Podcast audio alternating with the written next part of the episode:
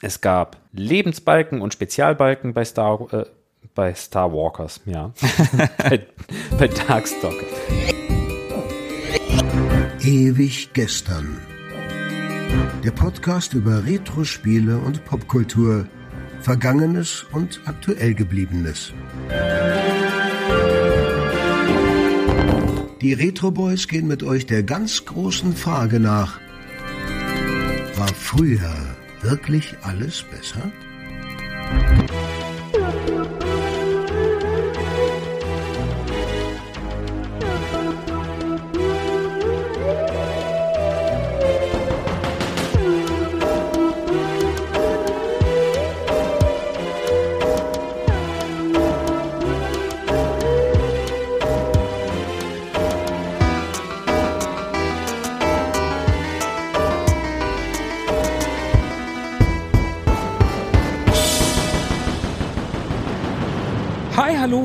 Herzlich willkommen. 14 Tage sind rum und es ist schon wieder gruselewig gestern mit den Retro Boys. Ich bin Markus. Und ich bin Philippe. Oh, wir hätten uns ja lustige Namen geben können wie Monster Markus und Fummel Philippe. Nein, das ist nicht gruselig. Flatter Philippe. Ja, ja ist schon besser. Wir haben letzte Woche noch überlegt, aber für Sebo mit S ist mir auch nichts eingefallen. Terror Tobi, das würde wieder super gehen, aber der ist ja eher terrorisiert, als dass er Terror verbreitet. Säbelsebo, Sichelsebo, irgendwas, was der Grim Reaper an Feiertagen benutzt. Ja. Wenn er eigentlich frei hat und seine Sen Se Klar, Sensensebo. Sensensebo ist ganz gut. Aber wir fangen schon an dünnes zu reden. Bedeutet, wir sind heute zu zweit. Philippe und ich. Die anderen hat's erwischt. Ja, die anderen haben es nicht geschafft. Nee, eigentlich wäre Sebo heute noch mit dabei gewesen, aber das Leben spielt manchmal so Dinge, Streiche oder Trick or Treater. ja. Und der ist leider heute verhindert. Ja, was soll man sagen? Äh, Grüße gehen raus. So sieht's aus. Auch an Tobi. Aber Sebo und ich haben letzte Woche ja schon angeteasert, dass es heute um ein Spiel gehen soll. Wir machen Halloween dieses Jahr voll. Wir machen zwei Halloween-Folge. Das ist die zweite von zwei. Und es geht um, Darkstalkers. richtig, Darkstalkers, The Night Warriors.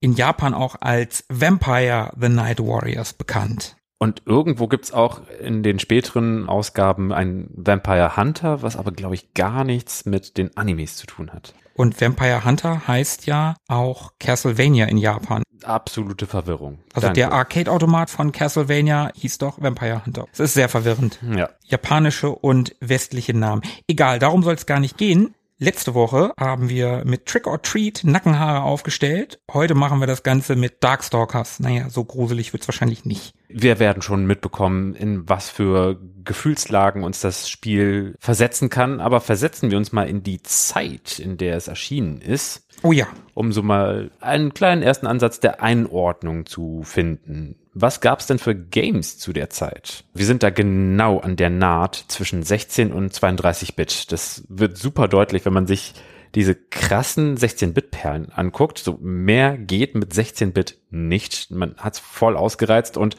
so die ersten kruden Gehversuche in 3D, 32-Bit und ach ja, Saturn lernt laufen und sowas in der Art. Wir haben Donkey Kong Country, Final Fantasy VI und Fire Emblem. Das sind so die SNES-Geschichten, die einmal zeigen, so, und hier ist Schluss auf der Hardware. Dass man überhaupt so viel rausgeholt hat, ist ja schon beachtlich. Auf dem Mega Drive haben wir Earthworm Jim, so als prominenten Vertreter. Aber wir haben auch Clockwork Knight auf dem Saturn oder Virtua Fighter, Ridge Racer auf der PlayStation, was schon ziemlich früh einen grafischen Höhepunkt markierte. King of Fighters 94, um ein bisschen klassischer bei 2D- und Kampfspielen zu bleiben in der Arcade. Und das Spiel NBA Jam auf allen Plattformen, die es gibt. Ich glaube auch auf Smart-Kühlschränken mittlerweile. mittlerweile wahrscheinlich. Ja, war, war eine große Nummer damals. Aber gut, NBA, ja sowieso überhaupt US-Sports waren damals ja riesig hier bei uns. Damals mit Lou Richter. Ja, stimmt, stimmt. Gibt's ja keinen Menschen, den ich kenne, der nicht irgendein NFL, MLB, NBA, Jacke, Hoodie, Cappy mindestens. Cappy, irgendwas hat jeder gehabt. Aber auch in der Kinolandschaft ging es gut ab. 1994 war das Jahr des Königs der Löwen von Disney. Pulp Fiction kam in die Kinos, die Mächte des Wahnsinns, um mal im Gruselbereich zu bleiben.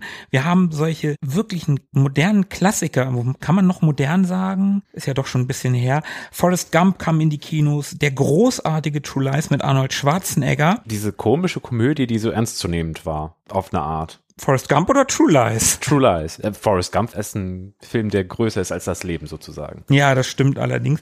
Es gab auch einen Film, den wir hier schon mal besprochen haben, nämlich den großartigen Street Fighter Film. es gab aber auch ernste Filme wie Interview Die mit Maske, Entschuldigung, ja. ja, den gab's auch, aber auch ernste Filme wie Interview mit einem Vampir oder Das Kartell. Hm. Lass uns nicht zu ernst bleiben. Lass uns mal in die persönliche Einordnung schauen, nachdem wir geguckt haben, was 1994 so los war. Hast du eine Geschichte mit Darkstalkers? Die ist mir erst so aufgekommen, als ich recherchiert habe und festgestellt habe, ach, es gab eine amerikanische Trickfilmserie, die sich lose dran angelehnt hat. Und dann erst ist mir eingefallen, nach Jahrzehnten, dass ich die ja damals gesehen habe. Ach. Das war völlig freaky und ich konnte mich auch nur noch so fetzenweise dran erinnern. Ansonsten habe ich das entweder in der Animania, in meiner intensiven Anime-Phase nachgelesen oder es kam tatsächlich auch mal in einer Maniac oder so vor, Mhm. in der ich davon gelesen haben könnte. Und da hat mich dieses Setting ganz schön fasziniert. Also so, ja, ja, komm, irgendwie Kampfkunst und Leute, die sich auf der Straße prügeln. ah, warte mal, was bedeutet das buchstäblich übersetzt? Ah ja, Street Fighter und King of Fighters und also es war alles vorher sehr stereotyp und dann kam dieser neue Twist hinzu. Nee, es, die sind nicht hauptsächlich Kämpfer oder Kampfsportler, sondern erstmal so ganz andere Wesen mit ihrer eigenen Agenda. Das hat mich irgendwie gepackt und gereizt, aber wie es dann so ist, als Kind oder junger Jugendlicher hat man nicht die finanziellen Ressourcen, um sich irgendwas in der Art zuzulegen. Mhm. Und so hat es gedauert bis 2019, dass ich Darkstalkers das erste Mal auf der PlayStation 3 habe nachholen können. Ach, das ist spät. Das ist spät. Was hast denn du für, eine, für einen persönlichen Bezug? Mein persönlicher Bezug ist noch geringer. Nein, eigentlich ist er ehrlich gesagt gar nicht vorhanden. Mhm. Ich bin ja großer Prügelspiel-Fan. Ich mag das Genre seit meinen seligen Amiga-Tagen sehr, sehr gern und habe auch auf diversesten Emulatoren, Neo Geo Emulator und sowas, als die dann auf PCs möglich waren, alles gesuchtet, was in die Richtung kam. Aber irgendwie ist mir Darkstalkers nie untergekommen. Ich habe das bis vor, ich weiß nicht genau, zwei, drei Jahren noch nie gespielt. Ich kannte die ein oder andere Figur. So eine Morrigan, die ist halt schon, Man kommt nicht drum herum. ja, im wahrsten Sinne des Wortes kommt man um einige Körperteile von ihr nicht herum. Das Spiel bzw. die Spielereihe ist irgendwie an mir vorbeigegangen.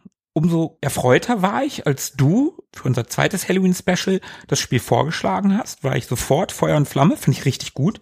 Wir haben lange kein Prügelspiel besprochen und auch noch nie in einer Hauptfolge ein Prügelspiel Mhm. besprochen. Und ich will mich jetzt nicht zu weit aus dem Fenster lehnen, aber bei meiner Suche nach deutschsprachigen Podcasts, die sich schon mal mit diesem Spiel auseinandergesetzt haben, ist mir tatsächlich nichts untergekommen. Wir haben also Pionierarbeit zu leisten. Sollte da draußen irgendein Podcast sein, den es schon gibt, den ich nicht gefunden habe, Asche auf mein Haupt, sagt mir Bescheid. In der nächsten Folge werdet ihr erwähnt. Ja, mehr gibt's eigentlich nicht zu sagen. Also ich habe das jetzt in Vorbereitung auf den Podcast überhaupt das erste Mal so wirklich auch länger, dass ich da dran geblieben bin und nicht irgendwie, wenn du das erste Mal ein Continue benutzen musst, gesagt habe, ja, war ganz nett und ausgemacht. Nein, wirklich mich durchgebissen. Ja, das ist leider alles. Ich leider keine fancy Vorgeschichte. Man könnte jetzt denken, äh, ja, wenn du nicht so eine richtige Vorgeschichte dazu hast und ich es auch nur so eher aus Anime- und Trickfilmgeschichten kenne und sonst keine Podcasts, das könnte dann ja irgendwie so ein, so ein nischiges Seitenprojekt sein, so eine äh, fixe Indie-Idee, die irgendwie so ein einzelner Programmierer mal hatte, so klopft beim Chef an der Tür an, hey, darf ich nebenher was programmieren, wenn ich mit Street Fighter 2 Ultra Turbo, jetzt wird geheiratet, Teil keine Ahnung was, fertig bin? Oder ist es doch ein bisschen größer? Das ist schon ein bisschen größer. Wie genau muss man das denn einordnen? Darkstalkers bei Fighting Games, bei Capcom, wie steht's zu Street Fighter 2? Was würdest du sagen? Wie kann man das da so pinpointen? Mm, also wir befinden uns ja jetzt Anfang der 90er und Fighting Games haben durch Street Fighter 2 einen Hype bekommen. Street Fighter 2 hat das Genre nicht einfach nur etabliert, es hat es zementiert. Hohe und tiefe Schläge, Tritte, leichte, mittel, hart, Special Move, Fernkampfprojektile. Das wurde alles zu definierenden Formeln. Und alles, was danach kam, musste sich daran messen. Und es ist dabei egal, ob Art of Fighting, Fatal Fury, King of Fighters. Der Aspekt der Duelle war in diesen Spielen immer gleich. Irgendwie Street Fighter. Mhm. Später gab es dann noch Mortal Kombat, das war als Gegenentwurf geplant. Ja, so ein Gegenentwurf funktioniert ja auch nur, wenn es etwas gibt, wogegen man sich stellen kann. Also so gesehen hat es ja auch wieder definiert. Richtig, richtig. Und konsequenterweise gab es danach natürlich die 3D-Iterationen, Virtua Fighter, Tekken, dann die Weiterentwicklung davon, also echtes 3D. Wir befinden uns ja hier mit Darkstalkers in einem reinen 2D-Spiel. Ja, alles mit Tiles und Sprites und in dem Fall bei Darkstalkers können wir schon mal kurz vorgreifen, sogar mit Cell Shading. Also es sieht noch mal flacher aus als so manch anderes Spiel, was rein 2D war von der Technik her. Mhm. Also so ein Mortal Kombat mit den abfotografierten Figuren sollte eine Räumlichkeit darstellen und, und die Böden, die dann auch so ein bisschen in die Tiefe gingen bei Street Fighter und Mortal Kombat, gab's die bei Darkstalkers in der Ausprägung, dass es so deutlich war? natürlich hat sich der Boden mitbewegt, aber wie, wie gesagt, der, der optische Eindruck war einfach prägend, dass es sehr 2D war. Genau. Und Capcoms Street Fighter war schon außerhalb bis dahin üblicher Spielekonventionen. Sozusagen outside the box. Weltweite Schauplätze, Kämpfer aus allen Herrenländern mit völlig überzeichneten kulturellen Hintergründen und dementsprechend auch zusammengewürfelten Kampfstilen. Also es war nicht einfach nur so ein bisschen hier, wir sind in Japan oder in China und dann gibt's einen Tempel und dann kloppt man sich durch den hindurch. Nee, sondern wir schmeißen alles rein. Wir bleiben kreativ, wir lassen uns nicht irgendwie einengen. Bei Street Fighter 2 war es aber nicht nur die folgenlose oberflächliche Ästhetik, dieses bunt Zusammenwürfelns oder dass ein Schlag irgendwie anders ausgeführt wurde, wie man ihn in dem einen Kampfstil kennt oder anders ausgeführt wurde in dem anderen, also so ein so ein hoher Tritt aus dem Taekwondo oder irgendwie so eine so eine sehr gerade durchgeführte Parade mit dem Unterarm beim Karate. Das war nicht eine reine Ästhetik, sondern diese bunt gemixten Prämissen schlugen sich nieder in Kampfmechaniken à la Yoga gedehnter Fernkampfgurus zum Beispiel. also das war ein Fernkampfangriff, der aber ein Nahkampfangriff war. Also beides in einem. Da kam so eine andere Geschwindigkeit mit rein, indem es einfach eine Dehnung des Körpers war. Nicht wie bei einem Projektil, was dann vielleicht schneller unterwegs ist. Da merkte man, ja, so, so Parameter wie Geschwindigkeit, Reichweite und sowas alles wurde durch diese neu gedachte Kampfstilmischung auch wirklich spielentscheidend. Oder so, so ein Amazonas Zitteraal-Mutant, der dann einen ganz anderen Verteidigungsmove bringen kann, indem man sich eben sowas ausgedacht hat. In welchem anderen Kampfspiel kann man sich verteidigen, also so eine Art blocken und dabei dem Gegner schaden? Das war bis dahin, glaube ich, eher die Ausnahme. Ja, das stimmt. Also wie sollte man da bei dieser Explosion an Ideen noch outsider of the box thinken? Ja, und da kommt dann Darkstalkers ins Spiel, ne? Inwiefern? Naja, das Kampfgeschehen wird komplett der Realität enthoben, also auf allen Ebenen. Das Aussehen und die Hintergründe der Charaktere, die Animationen, Fähigkeiten und Moves, das streift alle Begrenzungen ab. Kulturelle, biologische, physische, dreht einfach komplett frei. Und auch die Story, und das finde ich ganz interessant, ist kein generisches Fighting-Turnier, wo, keine Ahnung, der Sumo-Ringer unbedingt zeigen will, dass sein Kampfstil durchaus mit Kung Fu mithalten kann. Ich meine, in welchem Fighting-Franchise gab es zu der Zeit sonst Multiversen umspannende Lore? Ich bin mir nicht sicher, dass es sonst irgendwelche Genres gab, außer vielleicht Rollenspiele oder Adventures, in denen so viel Lore stattgefunden haben könnte. Ja, das stimmt. Okay, dann haben wir jetzt schon mal inhaltlich zu dem Spiel gesagt, wo es steht, in welchem Entwicklungsstatus des Genres es war, wo, wo es vielleicht bei Capcom oder hinsichtlich Street Fighter so seine Stellung hatte. Übrigens, Street Fighter werden wir heute in diesem Podcast noch einige Male hören. Hm. Ohne Street Fighter hätte es dieses Spiel nicht gegeben. Ja, Street Fighter war die Kuh, die gemolken werden musste und als sie dann in Franchise ausgemolken war, brauchte man dann Nachfolge-Franchise. Aber sie war ja noch gar nicht ausgemolken. Die haben ja immer noch weiter gemolken, ne? Aber mach mal hier, ich glaube, du hast noch ein bisschen Einordnung. Genau, weitere Einordnung, wo Darkstalkers steht, die erhält man durch die Betrachtung der Besetzung des Art Director Postens. Akira Yasuda, das gewährt einen guten Einblick, wenn man sich anguckt, wie der einzuordnen ist. Vorher hatte sich Yasuda sowohl durch Projektmanagement, aber auch künstlerisch-grafische Beiträge für Videospiele ausgezeichnet. Also nicht nur so organisatorisch, sondern auch inhaltlich und dann aber auch vom Stil her. Er war unter anderem Coverartist für die NES-Version von 1942 oder auch Game Designer für Forgotten Worlds Andererseits war er Planner bei Street Fighter 2 allgemein als Serie. Also nicht nur beim allerersten Teil von Street Fighter 2, sondern auch bei folgenden Teilen war er als Planner aktiv. Daher ist er definitiv ein breit aufgestellter und vor allem verdienter Developer. Also er hat sich nicht nur auf eine bestimmte Tätigkeit innerhalb dieser Videospiele begrenzt, sondern hat wirklich alles Mögliche abdecken können. Nicht bei jedem Spiel alles, aber eigentlich konnte man ihn überall einsetzen. Er kann rechts wie links. Er ist ein Leitwolf. Darkstalkers sollte bei aller Abgedrehtheit kein Indie-Nischenprojekt werden. Yasuda wurde da eingesetzt, so als wirklich große Nummer bei Capcom und dementsprechend, glaube ich, hat Capcom auch dran geglaubt, dass das ein großes Ding, ein großes Projekt werden sollte. Einige Jahre oder Jahrzehnte später sollte Yasuda dann in die Anime-Industrie einsteigen, auch beim namhaften Gundam-Franchise. Mhm. Also das erlaubt nicht nur Rückschlüsse auf Yasudas nachhaltig überzeugende Arbeit, sondern auf, auf die Stilistik. Er war nicht nur eine große Nummer, sondern hatte auch so seinen eigenen Pinselstrich sozusagen. Dieser Stil sollte Darkstalkers auch mit definieren. Der Animationshintergrund, den er später entwickeln sollte, wird sich an verschiedenen Stellen des Spiels wiederfinden. Aber jetzt mal nach den ganzen Einordnungen der Reihe nach. Das war ja jetzt erstmal so ein bisschen bunt zusammengestellt, damit wir so ein Gefühl dafür bekommen, aber jetzt mal so ein bisschen schematischer. Genau, gehen wir mal der Reihe nach. Vielleicht sagen wir noch mal ganz ausführlich, dass es sich bei Darkstalkers um ein One-on-One Fighting Game à la Street Fighter 2 handelt.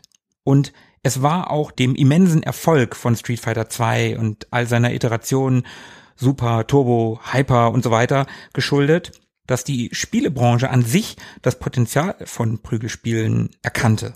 Und wenn man sich den Markt nach 91 anguckt, wo Street Fighter 2 ja erschien, da wurde der Markt förmlich von Street Fighter Klonen geflutet. Ein paar haben wir ja schon genannt. Allerdings wurde er vorerst scheinbar nicht überflutet. Also nicht übersättigt. Genau. Die ganzen Prügelspiele, die existierten nebeneinander her und viele dieser Reihen, dieser neu aufkeimenden Reihen, die konnten sich mehr oder weniger erfolgreich am Markt etablieren. Und auch wenn Capcom seinen Platzhirsch hatte, wollten die natürlich mehr.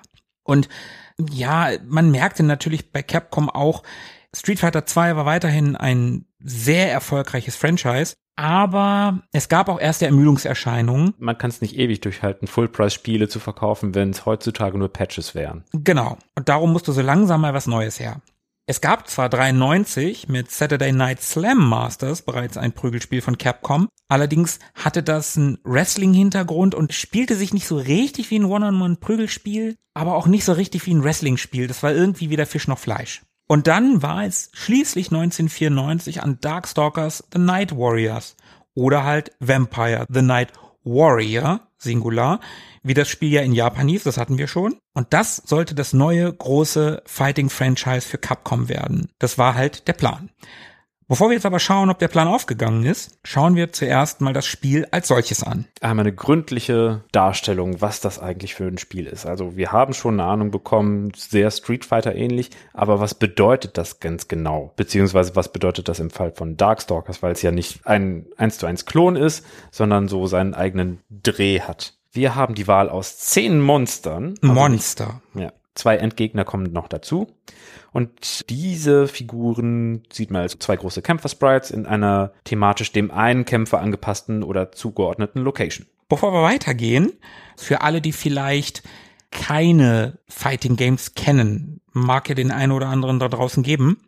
Das grundlegende Gameplay unterscheidet sich erstmal gar nicht so groß von Street Fighter 2. Der Aufbau des Bildschirms ist typisch. Links und rechts stehen die Kontrahenten, Wenn man alleine spielt, dann spielt man meistens links. Mhm. Außer man spielt aus Gründen den zweiten Player und es gibt keinen ersten, dann würde man rechts stehen. Es gibt mehrere Balken. Am oberen Bildschirmrand gibt es den Lebensbalken. Trifft man seinen Gegner, verliert der etwas Lebensenergie. Besiegt man seinen Gegner, zieht ihm also alle Lebensenergie ab, gewinnt man eine Runde. Best of Three hast du schon gesagt. Gewinnt man also zwei miteinander, kommt es gar nicht mehr zur dritten Runde. Ansonsten wäre es eins zu eins und dann Mhm. die letzte Runde. Tiebreak sozusagen. Genau. Unter dem Lebensbalken finden wir zwei so schwarz-rote, sehr dunkle Kugeln. Gewinnt man eine Runde, leuchtet bzw. brennt eine dieser Kugeln. Das ist quasi die Anzeige, in welcher Runde wir uns gerade befinden. Jeder hat zwei davon. Wenn zwei davon leuchten, dann hat man gewonnen. Eigentlich hat man noch nie so bewusst auf diese UI geachtet, aber die ist ja wirklich super, super typisch. Die ist ja ein ganz klassisches, immer wieder erkennbares Muster. Auf jeden Fall. Als ich Darkstalkers, als ich mir das jetzt nochmal genauer angeguckt habe, ich habe das vorher auch nur als Kugeln wahrgenommen und habe dann jetzt nochmal genau hingeguckt beim letzten Mal spielen, als ich mir das notiert habe und habe dann gesehen, das sind gar keine einfachen roten Kugeln, das ist schon irgendwas, wo so ein rotes Feuer drin brennt. Also früher sollte das einfach nur eine LED imitieren, Genau. die einem sagt, so blink, erste Runde und dann hat man da noch so ein bisschen Ästhetik mit reingebracht, ein bisschen den Stil sozusagen ausgeführt. Genau, genau. Am unteren Bildschirmrand haben wir dann den Special-Balken und der ist nicht nur für die Special Moves, sondern auch für die X-Moves wichtig. Der ist neu, ne? Genau, der ist neu, das ist die erste Neuerung zu Street Fighter 2 und diesen Special-Balken, den füllt man beim Spielen auf. Wenn er voll ist, dann kann man einen besonders mächtigen Special-Move ausführen. Den muss man allerdings auch relativ schnell ausführen, denn der Balken, der leert sich von allein wieder. Dieser mächtige Special Move, den kannst du dir also nicht aufsparen. Und wo wir gerade bei Special Moves sind, das müssen wir auch einmal kurz erklären. Die müssen ja irgendwie ausgeführt werden. Mhm. Wie machen wir das denn überhaupt? Eingaben. Ganz klassisch, wir haben ein Steuerkreuz oder ein Joystick, damit geht man nach vorne und nach hinten, aber auch blocken. Wenn der Gegner angreift und du ziehst das Steuerkreuz nach hinten, blockst du auch. Das war etwas, wo sich Mortal Kombat irgendwie von abgesetzt hat mit seiner extra Blocktaste. Genau. Finde ich immer ein bisschen merkwürdig. Ich finde das sehr intuitiv, nach hinten zu drücken, um zu blocken. Aber gut, wenn man sich dran gewöhnt hat, ist wahrscheinlich auch der Button intuitiv. Ansonsten, wenn man nach oben drückt, springt man. Also es gibt keine dedizierte Sprungtaste. Und wenn man nach unten drückt, dann duckt man sich. Wenn man dann nach unten nach vorne drückt, kann man auch kriechen oder nach hinten halt. Das ist auch eine Neuerung von Darkstalkers. Das konnte man bei Street Fighter noch nicht. Und dann kommen die sechs legendären Street Fighter Angriffsbuttons. Es gibt drei Tritt- und drei Schlagbuttons in drei Abstufungen leicht, mittel, schwer. Da würde ich ja immer schwer nehmen. Ja, könnte man machen, der ist aber halt auch sehr langsam. Also so eine Art Schere, Stein, Papier. Ja, im Prinzip schon. Wenn du den sehr schnellen Tritt, also den leichten Tritt, der ist zwar schnell, der zieht aber auch nicht so super viel Lebensenergie des Gegners ab. Nutzt du den schweren Tritt, der zieht zwar relativ viel Lebensenergie ab, der braucht aber seine Zeit, bis er ausgeführt ist und in der Zeit bist du angreifbar. Du musst dir also immer überlegen, wo steht der Gegner gerade, was könnte der jetzt gerade machen, wie reagiere ich darauf. Es ist schon taktisch. Und das musst du alles innerhalb von Bruchteilen von Sekunden entscheiden. Die Taktik muss also schnell gemacht werden. Die Special Moves haben wir schon erwähnt.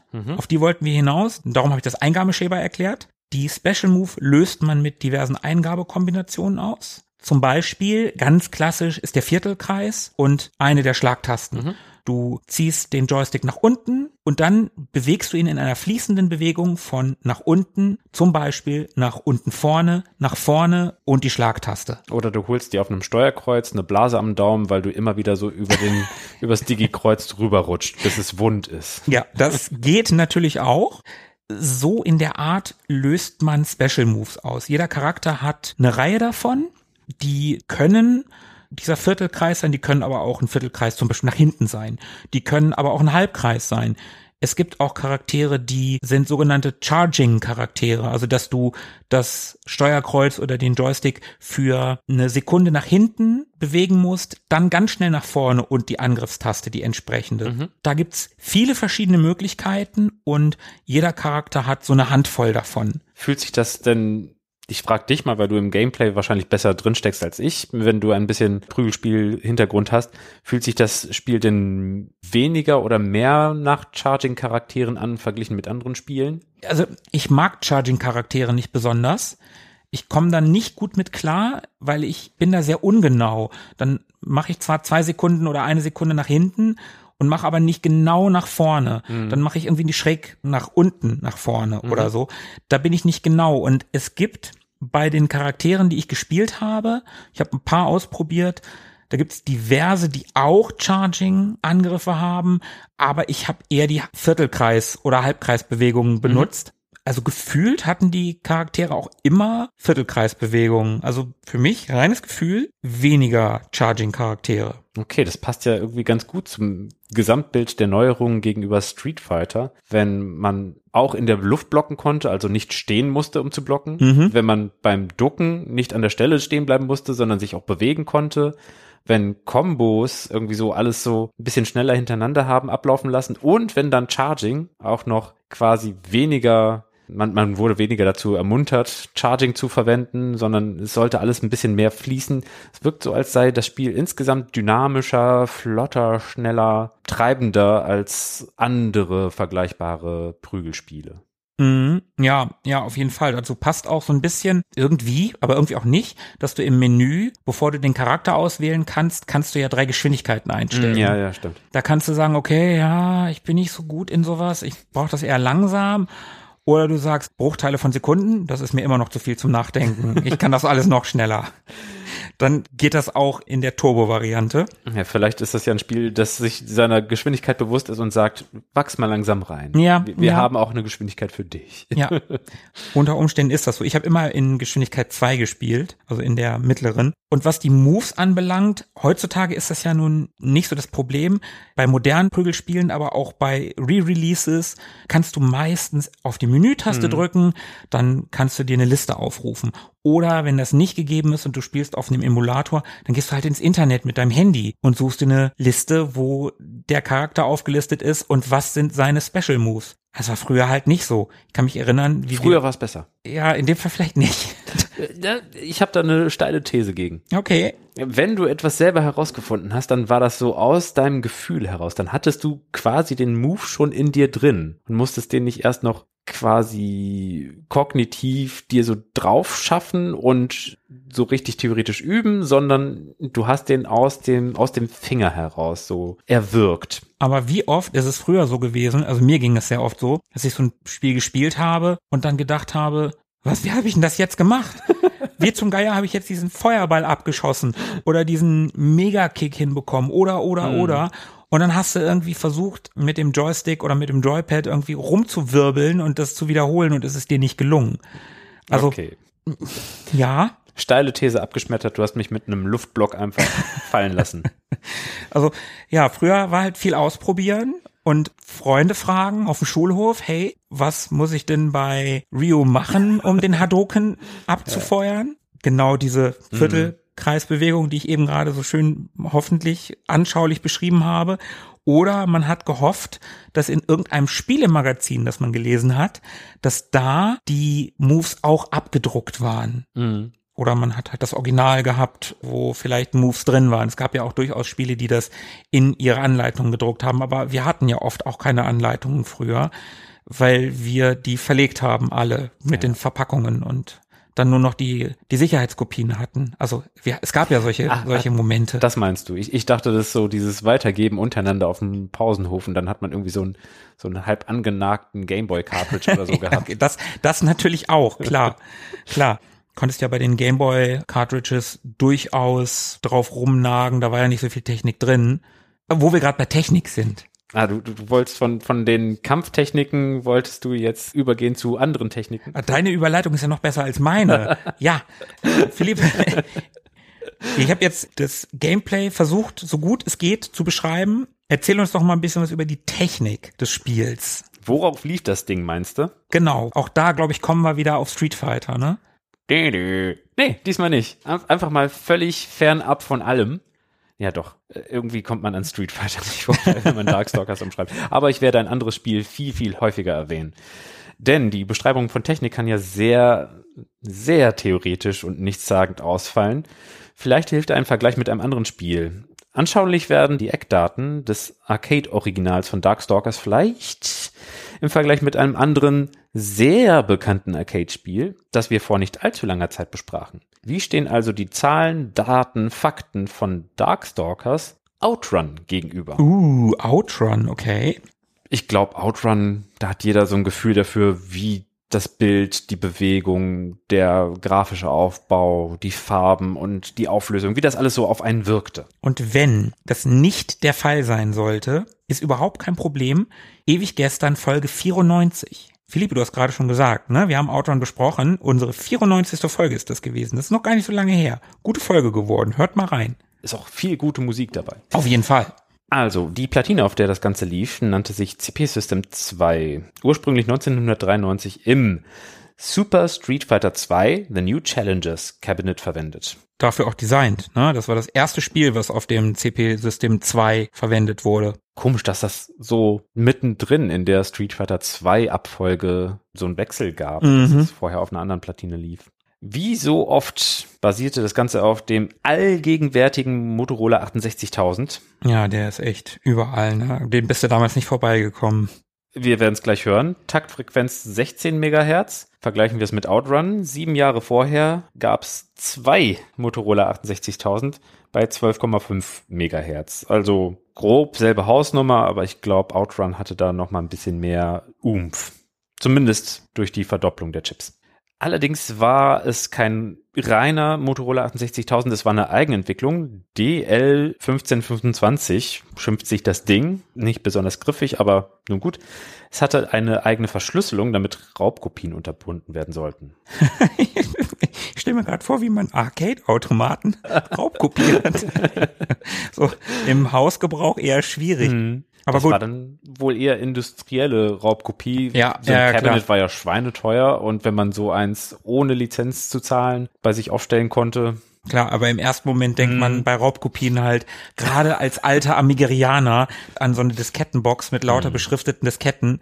Also es war ja früher schon verrückt, wenn man irgendwie mal mitbekommen hat, ach, es gibt eine Möglichkeit, Cartridges auszulesen. Sowas geht? Mhm. Ja, konnte ich mir überhaupt nicht vorstellen, wie man das irgendwie machen könnte. Und dann eine Raubkopie von einem Arcade-Automaten ist schon ein bisschen lustig, so im ersten Moment. was für ein Stecker kommt denn da? Was? Hä? Geil. Vor allem, wenn es dann festverlötete Geschichten gab, da gab es ja gar keine Chance, Raub zu kopieren und in meinem Kopf war so ein Cabinet immer etwas festverlötetes und Mhm. nichts mit Wechselplatinen oder so. Aber der Motorola 68000 in seiner Raubkopie schützenden Version war nicht der einzige Prozessor, der einem bekannt vorkommen könnte. Der Sound wurde nämlich mit dem ähnlich beliebten Zilog Z80 bei 8 Megahertz hervorgebracht. Bei Outrun gab's genau denselben Z80, nur eben halb so schnell getaktet. Aber wie vorhin gesagt, sieben Jahre zuvor.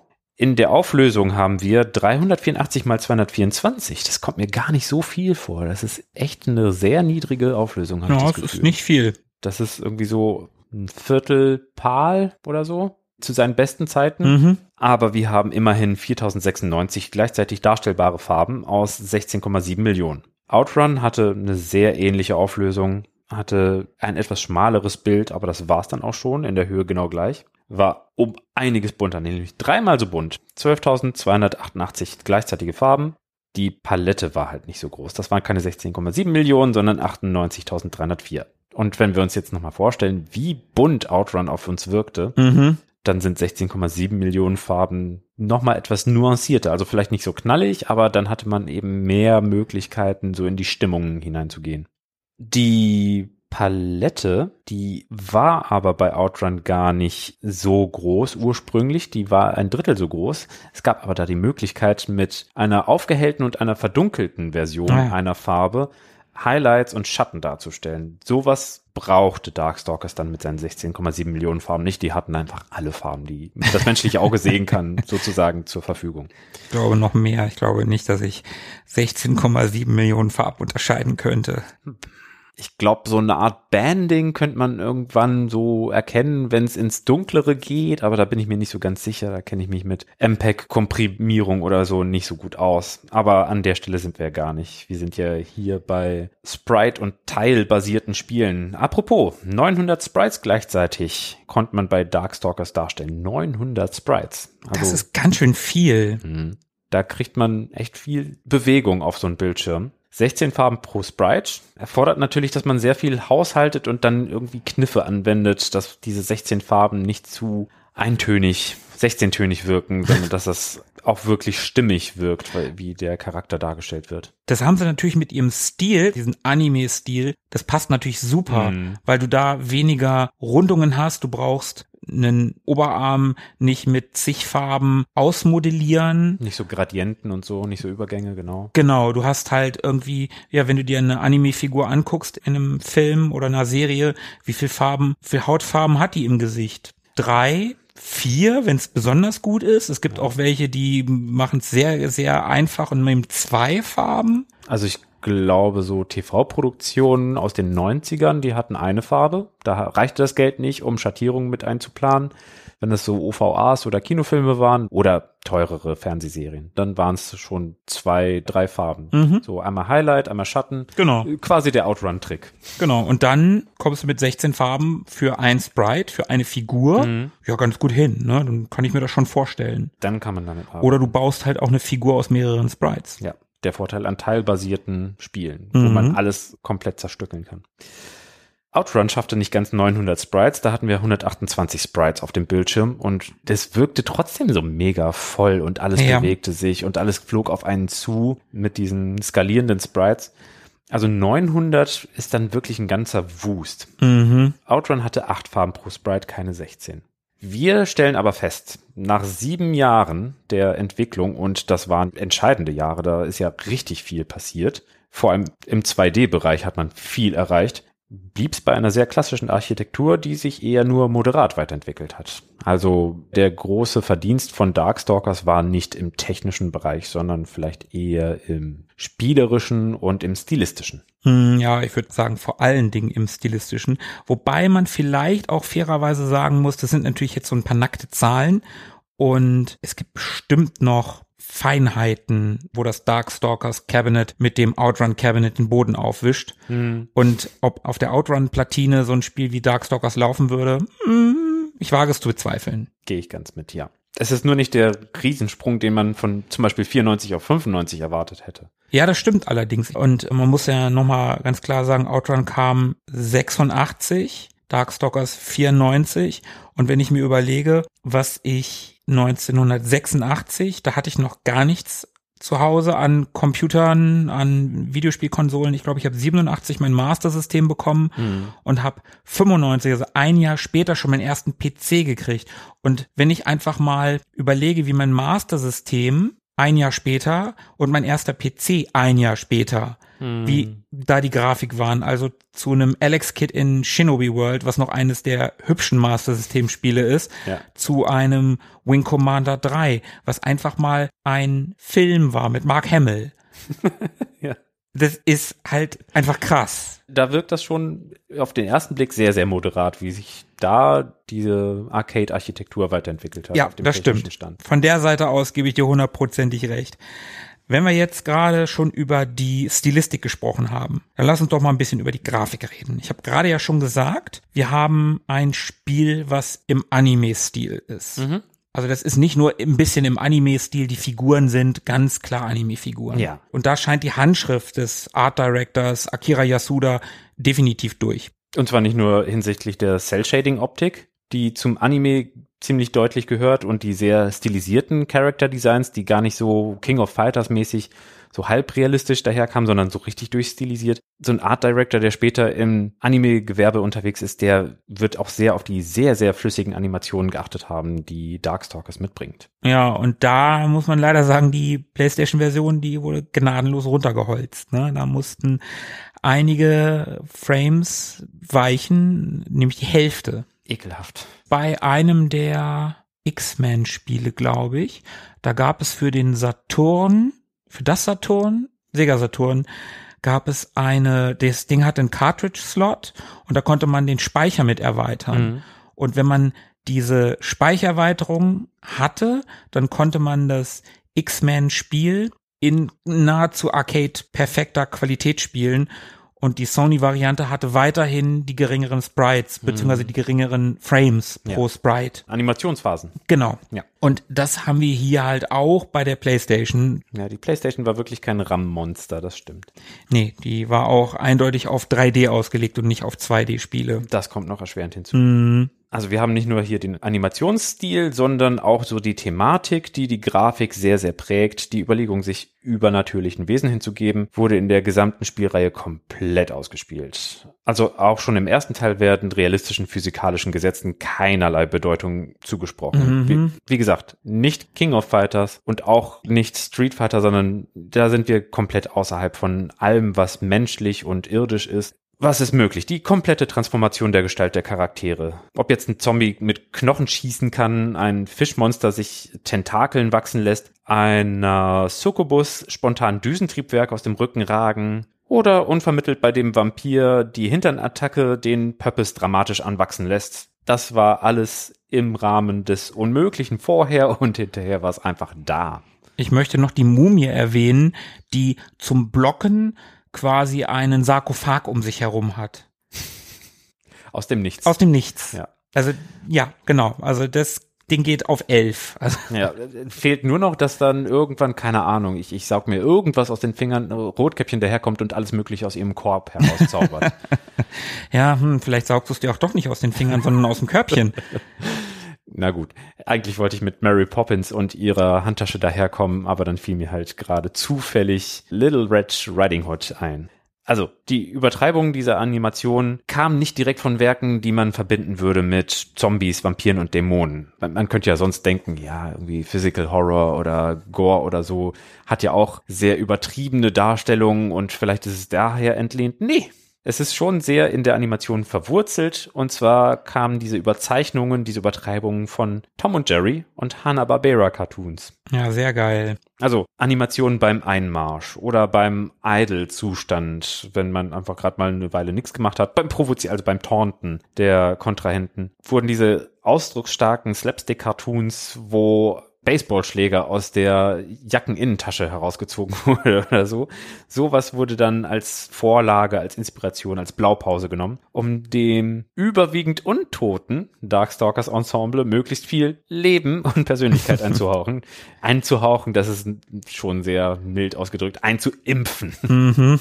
Ähnlich unerwartet kommt der Ursprung der Farbpalette, bei der sich die Grafiker an Disney-Kinofilmen orientiert haben. Also die Intensität, die Schattierung, das alles war dann nicht so ein bisschen anpastellisiertes, goldene 50er, 60er Jahre. Das war alles noch nicht ganz so super satt. Disney-Filme so ab Ariel waren dann nochmal eine andere Art von Sättigung und diese Palette findet man in Darkstalkers, finde ich, wieder. Ja, auf jeden Fall finde ich auch die Disney-Filme dieser Auferstehungsära, wo Ariel zugehört, Schöne und das Biest, Aladdin, König die, der Löwen. König der Löwen, genau. So, das sind so diese Filme, die so eine Farbpalette haben, die super gut zu Darkstalkers passt. Vielleicht auch Ariel und König der Löwen ganz besonders. Schon bunt, aber dabei irgendwie nicht übertrieben bunt, schon noch irgendwie gesetztere Farben, Ja. pastelliger, ohne richtig pastellig zu sein. Ja, cool, Podcast, akustisches Medium und wir erzählen euch einen von Farben, die Ja, irgendwo zwischen intensiv, aber nicht knallig, irgendwie stilvoll, maßvoll, aber nicht gedämpft sind. So genau dieses, äh, ja, es ist, wäre es ein Geschmack, wäre es vollmundig und nicht scharf oder so oder übersalzen. Ja, genau. Und das zeigt auch total die Animationsaffinität von Yasuda. Und nicht nur bei den Inspirationsquellen, sondern auch thematisch gibt sich Darkstalkers und sein Charakterdesign absolut freidrehend und hemmungslos. Das haben wir ja auch schon gesagt, ne? Auf elf gedreht und so. Und ja, das Monster-Thema hätte eine gewisse Stringenz haben können. Wenn man sich Universal vorstellt mit seinem Monster-Universum. Ja, das ist auch nicht ganz falsch, dass du dir die Universal Monster erwähnst. Habe ich etwa vorgegriffen? Äh, vielleicht so ein bisschen.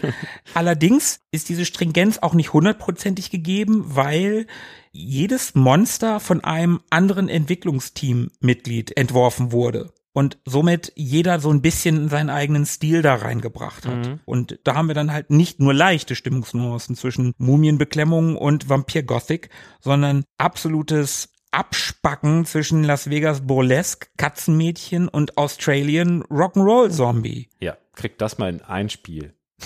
ja, Darkstalkers hat's geschafft. Und dann ist es doch irgendwie ein Paket, ne?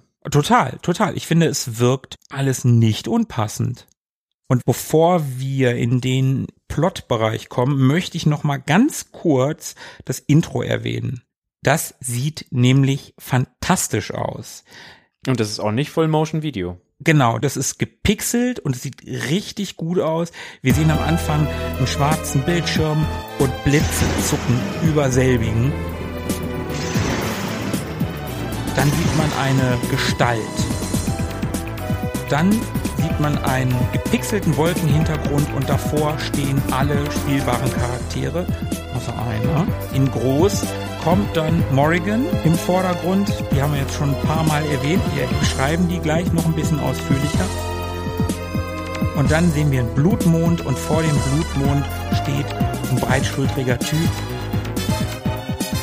In einem Umhang, eindeutig ein Vampir, ist es schon relativ klar. Das sieht so, so toll aus. Das ist so schön gepixelt, wie der Schriftzug eingeblendet wird und auch die Musik dazu. Das ist so ein Gesamtkunstwerk, dieses Intro. Es ist nicht mal eine Minute lang, mhm. aber es sieht so toll aus. Wir verlinken das auch in den Show Notes. Sollte man sich auf jeden Fall mal angucken, wenn man das Spiel nicht kennt. Sieht richtig gut aus. Und damit haben wir natürlich das Setting für das Spiel und zum Setting gehört natürlich ein Plot. Philippe, du hast dich mit dem Plot ein bisschen auseinandergesetzt. Ich hab's versucht. Also viel von dem, was passiert, von dem, was so die Story ist, was die Motivation und die Beweggründe für die Charaktere sind, ist natürlich auf individueller Ebene. Und wenn man so versucht, den Plot herauszuarbeiten oder zu kondensieren, dann wird es schwierig, das Ganze sehr konkret zu machen, weil man dann wirklich in alle Richtungen einmal so nochmal nacherklären muss. Ah ja, übrigens, die ist der und dann und dann von damals und äh, kennen sich von und wollte eigentlich nicht um.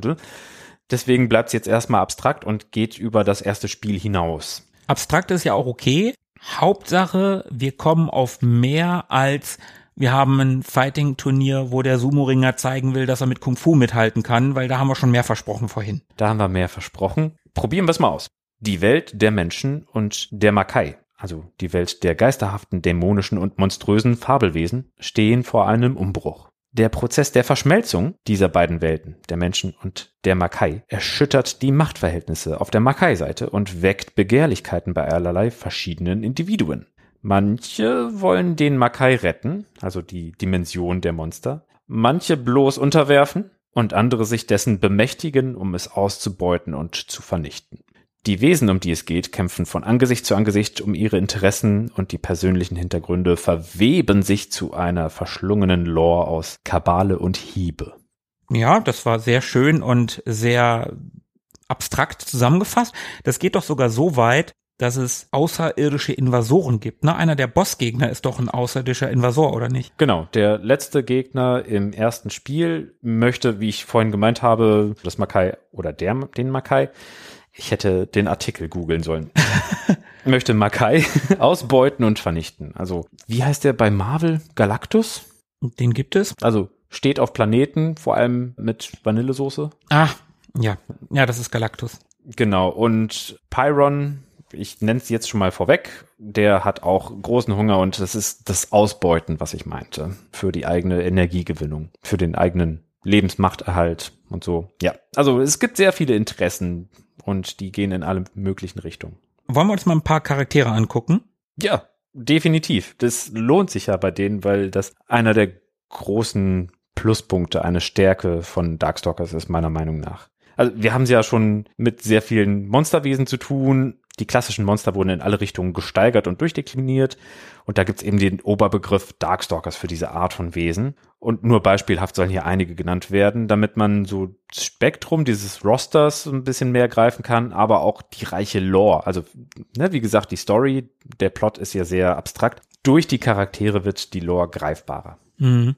Fangen wir mal an mit Morrigan Ansland. Die haben wir ja schon ein paar Mal erwähnt und die ist, auch wenn Dimitri ja irgendwie wie der Hauptcharakter rüberkommt, ist Morrigan schon das Gesicht der Reihe geworden und die bekannteste Figur. Genau. Dimitri war beabsichtigt als Protagonist, aber irgendwie war Morrigan massentauglicher hatte die besseren Argumente. Hatte die besseren Argumente. Sie ist ein Succubus und natürlich schottisch. Wie sollte es auch anders sein? Richtig.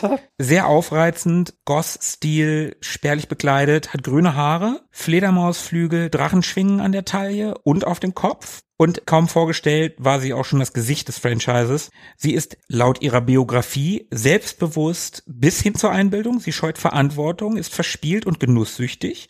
Und ihre Storyline ist durchgängig relevant von Darkstalkers 1 bis 3. Und diese Wesenszüge des Verspieltseins und Verantwortungsscheuen, das wird dann auch noch mal zentral dafür. Aber das sehen wir dann noch später. Sie ist aber nicht böswillig, eher freundlich und zugänglich schließt sich des Öfteren auch den rechtschaffenden Mächten an. Sie beherrscht Teleportation, kann fliegen, verwandelt ihre Schwingen in Stacheln oder Klingen, hauptsächlich unangenehm, aber auch in ein Einhandschild. Oder Faustschild. So eine Art Backel. Genau. Sie hat beschleunigte Heilung, hohe Geschwindigkeit, kann ein physisches Spiegelbild von sich erschaffen, das mitkämpft, kann Fledermäuse aus ihrem Kostüm zum Leben erwecken und damit den Gegner umschwärmen. Umschwärmen. Ja, das ist äh, nicht so schwer bei ihr. Ja, getreu, so ihre Qualität. ja, getreu ihrer Charakterklasse kann sie durch Küssen Lebensenergie abziehen. Und nach zwei Tagen der Langeweile würde sie aber sterben, da ihr buchstäblicher Lebensquell versiegen würde. Die braucht also immer Action und Spaß. Genau so sieht's aus. Machen wir noch einen kleinen Exkurs in ihre Biografie? Ja, ich glaube, darin lässt sich sehr, sehr gut darstellen, wie detailverliebt die Lore ist. Also wo gibt's sonst so viel Biografie in einem Prügelspiel oder auch sonst in anderen Spielen? Geboren wurde sie 1678. Dann ist sie ja genau 300 Jahre älter als ich. Stimmt. Geil. Nicht, dass das irgendwie wichtig wäre, aber dann weiß ich immer, wie alt sie ist. Beziehungsweise du warst vielleicht ihr Geburtstagsgeschenk zum 300. Also was ganz Besonderes. Oh. Ihr Adoptivvater Belial, das war der damalige Herrscher des Makai, dieser Dimension, sah den Untergang des Makai voraus und wusste, dass ein mächtiges Wesen es vor dem Untergang retten musste. Also da sieht man schon, aha, vielleicht sollte irgendwann Morrigan die Verantwortung übernehmen dafür. Wir haben vorhin schon was von ihren Charaktereigenschaften gehört, wird also noch relevant. Sie war aber zu mächtig und hätte sich und alle um sie herum zerstört. Also als sie noch sehr jung war und keine Kontrolle über sich selbst hatte, drohte sie so einigen Schaden anzurichten. Also teilte Belial ihre Seele in drei Teile, steckte ein Drittel in eine Taschendimension und behielt ein anderes Drittel in sich selbst. Morrigan wusste nichts von dieser Prozedur und sie wuchs behütet auf und langweilte sich und da Langeweile ihn nicht gut bekommt, besuchte sie immer wieder aus Spaß die Menschendimension. Belial war leider während eines ihrer Ausflüge gestorben und sie wurde dann zur rechtmäßigen Makai-Thronfolgerin. Als sie in ihre Welt zurückkehrte, erhielt sie das zweite Drittel ihrer Seele, welches in Belial steckte. Also das ist dann quasi automatisch übergewandert, als er gestorben war. Dennoch führte sie ihr verantwortungsbefreites Leben fort. Also sie hat die Thronfolge nicht wirklich genutzt, um zu gestalten, sondern hat das eher ignoriert. Aber im Laufe der Zeit, im Laufe der Story über die drei Spiele hinweg, wird ihr Anwesen, also das Schloss, und sie selbst in das Majigen, eine weitere Dimension gezogen. Da fängt es schon an. Ich meinte vorhin schon, wenn man den Hauptplot versucht zu erklären und zu sehr ins Konkrete geht, dann fängt man an abzuzweigen und hier ist die erste Abzweigung. Das Majigen wurde nämlich von Jeddah erschaffen und dieser Jeddah ist einer der drei hohen Noblen des Makai. Jeddah ist mit gut 6000 Jahren der jüngste der Noblen, also wir merken schon, ah, 1678 ist für den schon sehr, sehr spät. Der ist schon eine ganze Weile vorher unterwegs gewesen. Er ist sehr machtbewusst, obwohl er der jüngste der Noblen ist und befürchtet, dass Belial nicht geordnet über das Makai herrschen könne. Also der Vater von Morrigan den hielt er nicht für den richtigen Herrscher. Da war es doch genau der richtige Zeitpunkt, um den Tod und diesen Umbruch im Makai zu nutzen.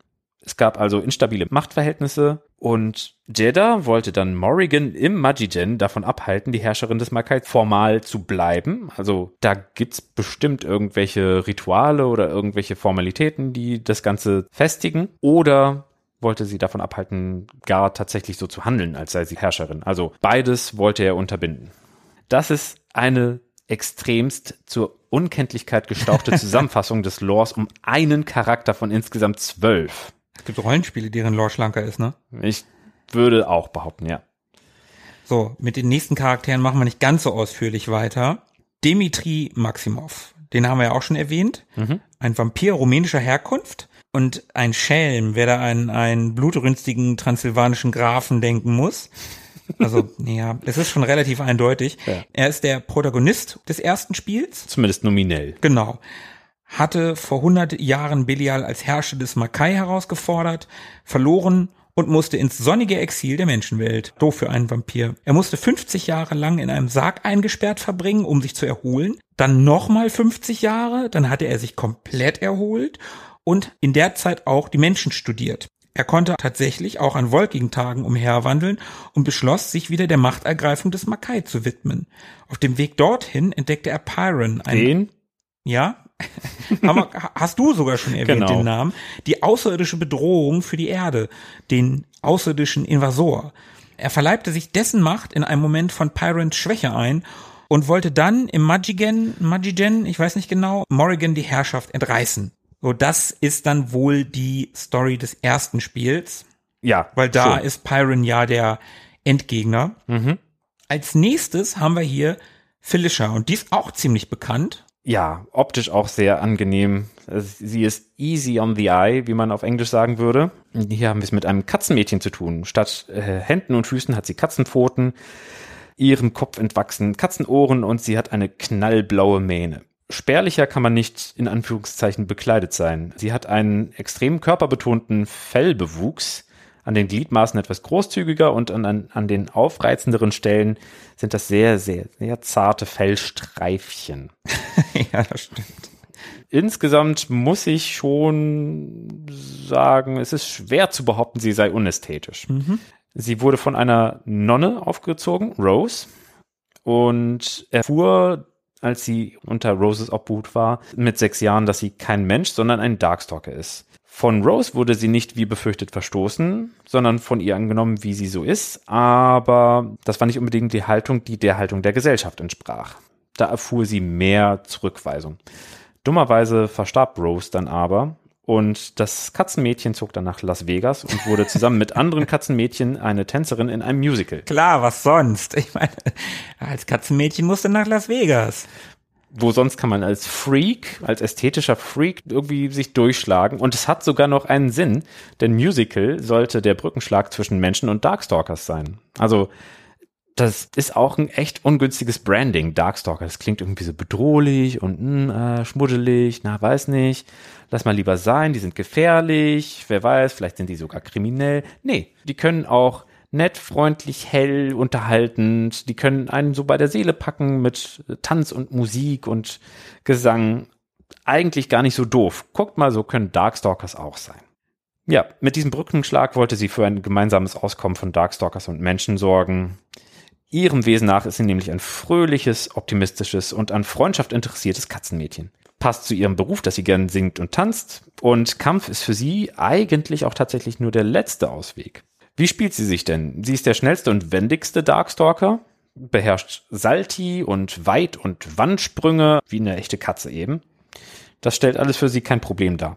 Und tatsächlich kann sie sich auch buchstäblich in eine Katze verwandeln. Einer der Akteure, die an der Konzeption beteiligt waren, Alex Jimenez oder Jimenez, hatte sie ursprünglich mal als afrikanische Wehrpantherin konzipiert und nach Japan eingesendet, so konzeptionell von Capcom Japan kam als Endresultat ein weißes Miezekätzchen zurück. hm, hat er sich, glaube ich, anders vorgestellt. Aber wie soll sonst diese wirklich extreme Buntheit des Rosters zustande kommen? Ja, dann haben wir Anakares. Den haben wir auch schon erwähnt. Das ist die mächtige Pharao-Mumie. Hält sich für Gott, Messias und guten König. Wurde mit zwölf Pharao, sah sein Schicksal als wiedergeborener Kämpfer voraus, trägt immer eine Schwermut mit sich, will aber für seine Untertanen Sorge tragen, ist selbstbewusst und ruhig.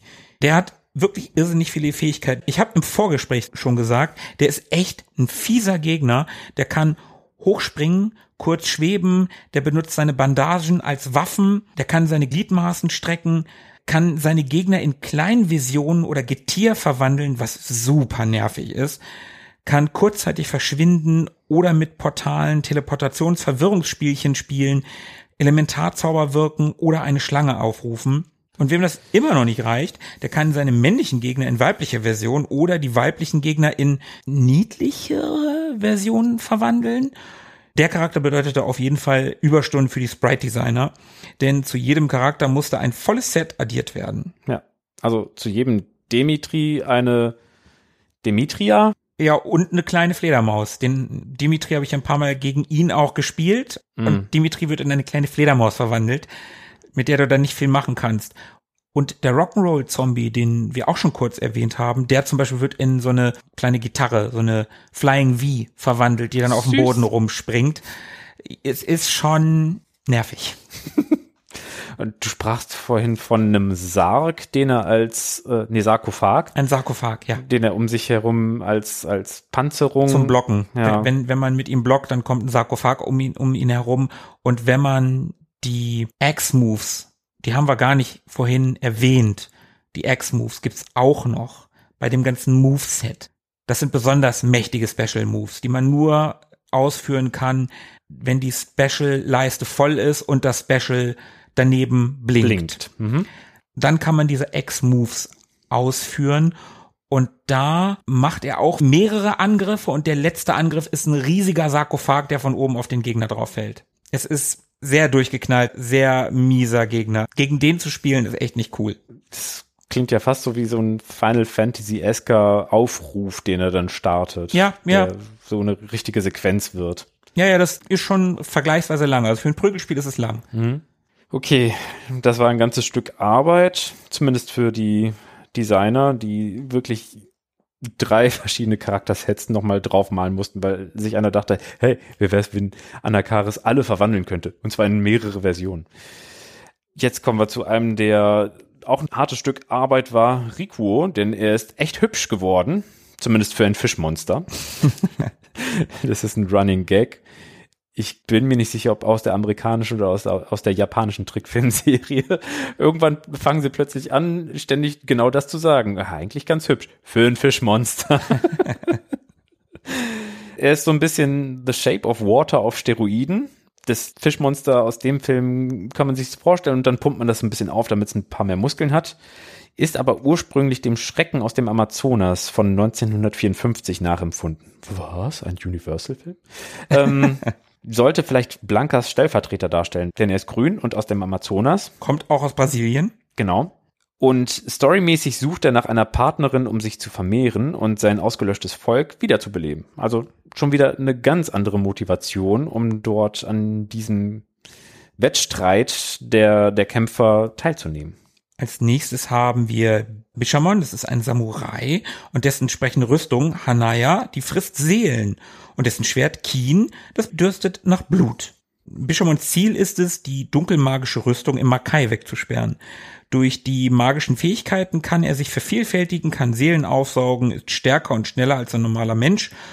Insgesamt, ich habe den nur ein, zweimal als Gegner gehabt, der war okay. Gespielt habe ich ihn allerdings nicht. Da gab es auch noch so richtig viel Biografie zu dem und die war auch sehr äh, ereignisreich, viel mit Familie und persönlichem Schicksal und zwar dann so schon sehr psychological Horror, was bei ihm so ablief. Also okay. nicht alles in dem Spiel war unbedingt immer überzogen, sondern da gab es auch tatsächlich mal so ein paar andere Zwischentöne. Wen haben wir denn noch? Ah, wir können einmal kurz abhandeln. John Talbane, ein englischer Werwolf natürlich Natürlich. Den gibt's aber nur in Wolfsform zu sehen und er kann Kung Fu. ja, natürlich kann ein Werwolf Kung Fu, ist ja logisch. Lord Raptor, den haben wir schon ein paar Mal heute erwähnt. Das ist der australische Rockstar-Zombie. Dann haben wir noch Sasquatch, den kanadischen Bigfoot, der für sein Volk in den Kampf zieht und total auf Bananen steht. Riesiges Sprite, auch so ein mega breites Ding. Nicht so hoch, aber mega breit. Dann haben wir Victor von Gerdenheim. Ähnlichkeiten zum Monster von Mary Shelleys Victor Frankenstein sind, äh, ja, bestimmt nur zufällig. ja. Dann sind wir mit den spielbaren Charakteren auch durch. Dann gehen wir noch kurz auf den Vorendboss ein. Huizil ist ein Erkundungsroboter, erschaffen von Pyron, um verzehrbare Welten zu erspähen. Pyron wer? Ja, genau. Pyron hatten wir jetzt ja auch schon ein paar Mal. Und das ist dann der besagte Endgegner, ein Alien vom Planeten Hellstorm. Schicker Name. Oder? Ich wette, die Grundstückpreise sind dort echt niedrig. es gibt eine gute Band, die heißt Hailstorm. Egal. Der ist schon 200 Millionen Jahre alt. Da kann der Jeddah mit seinen 6000 Jahren einpacken. Mhm. Der ist größer als die Milchstraße, ernährt sich von Planeten. So wie Galactus oder sind die Celestials nicht auch so ähnlich drauf? Ja, ja. ja genau. Der kann Feuer kontrollieren, erscheint daher natürlich als Feuerwesen, schlug vor 65 Millionen Jahren auf der Erde ein. Aha, aha, aha. Was hat er eigentlich so lange gemacht? Vielleicht hat er auf würdige Gegner gewartet. Der wollte sich das Recht auf Herrschaft erkämpfen, warum auch immer man das als 200 Millionen Jahre altes Wesen überhaupt noch will. Vielleicht aus Langeweile.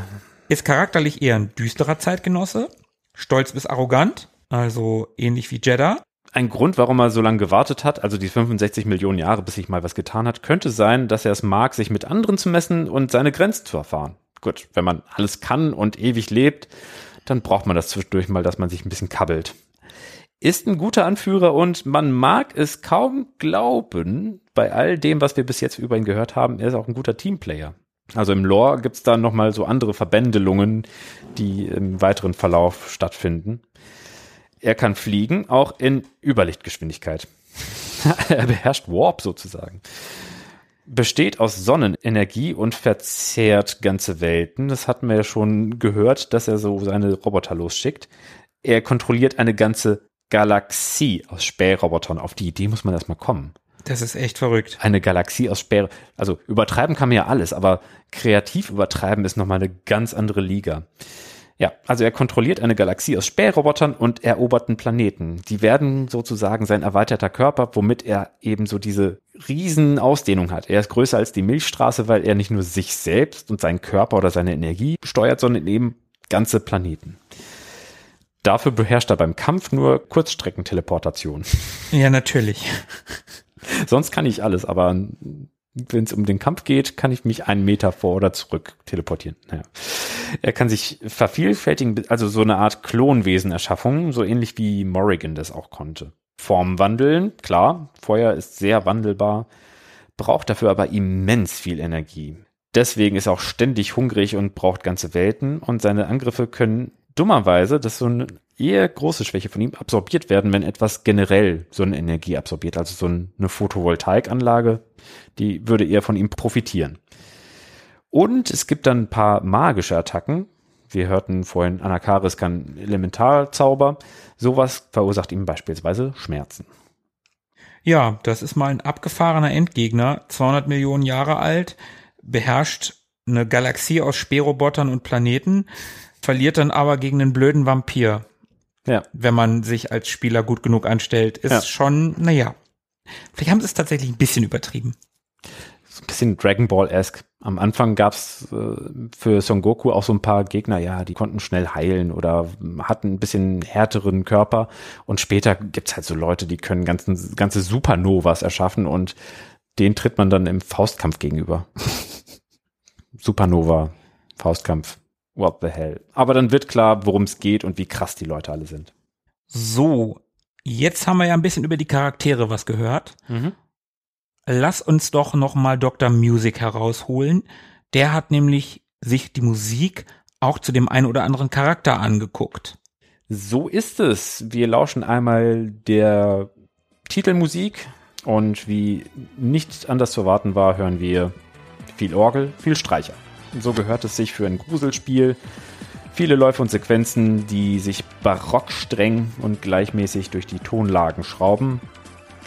Viele Halbtonverschiebungen, die so ganz unwägbare, unheimliche, kleine Bewegungen verursachen. Und noch viel mehr als das, verminderte Akkorde. Wenn man die einmal hört, weiß man, ah ja, hm, klar, Gruselfilm. Und die tauchen auch an jeder Ecke auf in, im Titelsong. Dazu Kaufhaus-Pop-Beats. Das muss 1994 heftig in gewesen sein, denn so ein Kaufhaus-Pop-Unterton hatte zum Beispiel auch Neon Genesis Evangelion im Intro-Song, stammt aus derselben Zeit. Dieser Kaufhaus-Pop-Unterton, der zieht sich ein bisschen durch. Anakaris, also der Pharao, hat in seinem Theme natürlich orientalisch klappernde Schellen, eine zupfige Laute und die Go-To-Tonleiter für den Orient. Namentlich, hat einen ganz coolen Namen, dominant phrygisch. Diese Tonleiter. Phrygisch. Phrygisch. Gibt's auch Spätisch? ja, okay, ich bin schon ruhig. Mach mal weiter. Ich habe gerade überlegt, was das Gegenteil von dominant in BDSM ist. Submission. Unterwürfig. Un unterwürfig spätisch. ja, aber auch da hört man den einen oder anderen Drumbeat, bei dem man sich denkt, nee, ich, ich möchte jetzt nicht durch die Einkaufsladengänge latschen und von Easy Listening bedroht werden oder so.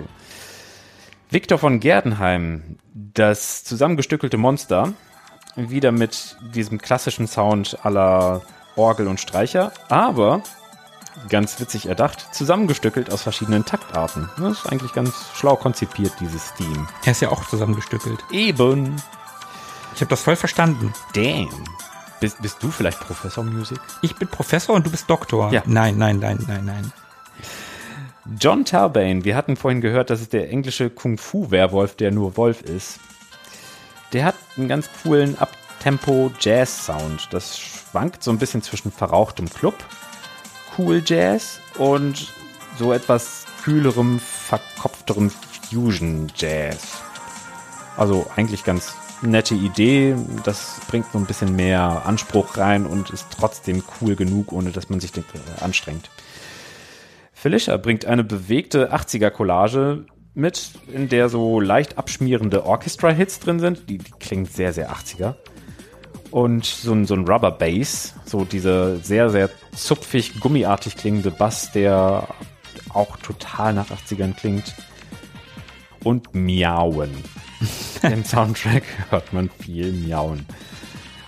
Und was ist? Auf dem Soundtrack räkelt sich auch so ein, so ein Synthi-Saxophon ganz lasziv und spielt mit einem Wollknäuel, so im übertragenen Sinne. Das schmeißt sich hin und her und wälzt sich herum. Das passt auch irgendwie sehr gut zu diesem Katzenwesen. Ja, und so als letztes beispielhaft genannt, Bishamon, der Samurai mit der verfluchten Rüstung. Da steht natürlich Shakuhachi, Koto und Taiko im Vordergrund. Also die klassische hauchig klingende Flöte und das sehr perkussiv zupfende Instrument und die sehr, sehr berühmten Taiko-Trommeln. Der Bass ist bewusst unsauber gestimmt. Der macht so einen, so einen fuzzy, modernen Sound drunter und übersteuert dann auch noch etwas. 94 war das bestimmt so cool wie die Kaufhaus-Pop-Beats, aber 2023 ist das ein bisschen gewöhnungsbedürftig. Also nicht alles an dem Soundtrack ist gut gealtert. Ja, ich glaube, damit haben wir so ein bisschen Spektrum uns angehört aus dem Soundtrack. Ich war schon mal überzeugter, aber es sind trotzdem witzige Ideen drin. Wenn man sich so ein bisschen einen abwechslungsreichen Soundtrack mit ein paar mehr Gothic, düsteren Untertönen anhören möchte, ich glaube, da ist man mit äh, Symphony of the Night von Castlevania doch etwas besser bedient. Aber das ist ja auch nur der Soundtrack des ersten Teils. Genau. Die anderen Teile, die sind ja durchaus noch mal ein bisschen anders. Ne? Im ersten Teil und ich glaube auch noch im zweiten, da waren die Sounddesigner doch eher daran interessiert, dass die Musik zu den Charakteren passt. Mhm. Und im dritten Spiel war es dann doch eher so, dass sie das eher zu der Location haben passen lassen, die Musik. was dann bestimmt auch so dieses sehr, sehr stilisierte ein bisschen abgeschwächt hat und dann war es nicht mehr so hau drauf, sondern ein bisschen generell stimmungsvoller und nicht so Klischee, Klischee, Klischee. Hm, kann durchaus sein. Hm. Kommen wir zur Produktion. Mhm. Ein bisschen was gibt's zu erzählen. Und wenn wir da einsteigen, da muss man schon gucken, es gibt durchaus unterschiedliche Geschichten mhm. über den Startschuss von Darkstalkers und dessen Entwicklung, je nachdem, wen man fragt. Spricht man zum Beispiel mit dem Producer Alex Jimenez von Capcom America, der hatte bei Capcom Deals mit amerikanischen IPs, wie zum Beispiel Punisher und Alien vs. Predator, dann erfährt man, dass er angeblich ein Fighting Game mit der Lizenz der Universal Monster machen wollte. Das haben wir heute ja schon ein paar Mal angeteasert. Mhm. Der war nämlich ein großer Fan. Ihr wisst schon, ne? Dracula, Frankensteins Monster, der Wolfsmensch. Und der stand ja bei denen sogar richtig auf der Matte. Genau, der war richtig bei Universal, hat vorgesprochen und wollte gerne ein Spiel, ein Prügelspiel mit deren Lizenz machen. Universal hatte da aber nicht wirklich Interesse dann, deren Monster an Capcom zu lizenzieren. Also, was macht der Geminis? Der denkt sich mit den originalen Monstern im Hintergrund seine eigenen Versionen aus. Und auch da, wenn man ihm glaubt, angeblich innerhalb gerade mal einer Stunde. Glauben wir ihm das? Ich weiß ja nicht so recht. Ich glaube, das ist ein guter Geschichtenerzähler. Äh, auf, auf Partys kann er bestimmt viele Ohren bannen. ja, das könnte durchaus sein. Denn wenn man den Art Director, den haben wir heute auch schon mal gehabt, Akira Yasuda fragt, erzählt er eine ganz andere Geschichte. Laut ihm war es nämlich ein Kollege namens Akitomo, der die Idee für ein Monsterprügelspiel oder ein Yokai-Prügelspiel hatte. Yokai, das sind japanische Geister, richtig? Ja, genau. Werden oft als Dämonen übersetzt, aber die müssen nicht immer so dämonisch herkommen. Sie sind ein bisschen weiter gefasst. Wir wissen allerdings nicht, um welchen Akitomo es sich handelt. Das kann nämlich nicht nachvollzogen werden, weil in unseren Quellen gibt's keinen Akitomo in den Credits von Darkstalkers. Könnte sich um Katsuya Akitomo handeln. Der hat mit Capcom vs. SNK und X-Men vs. Street Fighter zumindest Fighting Games in seiner Vita. Aber ist auch egal. Jedenfalls haben Yasuda und sein Team vor Darkstalkers an einem auf einem Manga basierenden Sidescroller gearbeitet. Das Spiel wurde allerdings gecancelt und Yasuda und sein komplettes Team wurden auf Darkstalkers angesetzt. Nochmal kurz zu der Idee. Diese wurde wohl an einen gewissen Junichi Ono gegeben. Fragt man wiederum Ono, kam die Idee zu einem Monster Fighting Game nicht von einer bestimmten Person, sondern die kam bei einem Brainstorming bei Capcom auf. Besagter Ono wurde jedenfalls Mainplaner und Designer des Spiels. Und ja, welcher Geschichte man am Ende glaubt, das muss wohl jeder für sich selber entscheiden. Wir werden nicht herausfinden, welche die wahre ist. Ich glaube, alle stimmen, wie das so oft ist bei so großen Projekten.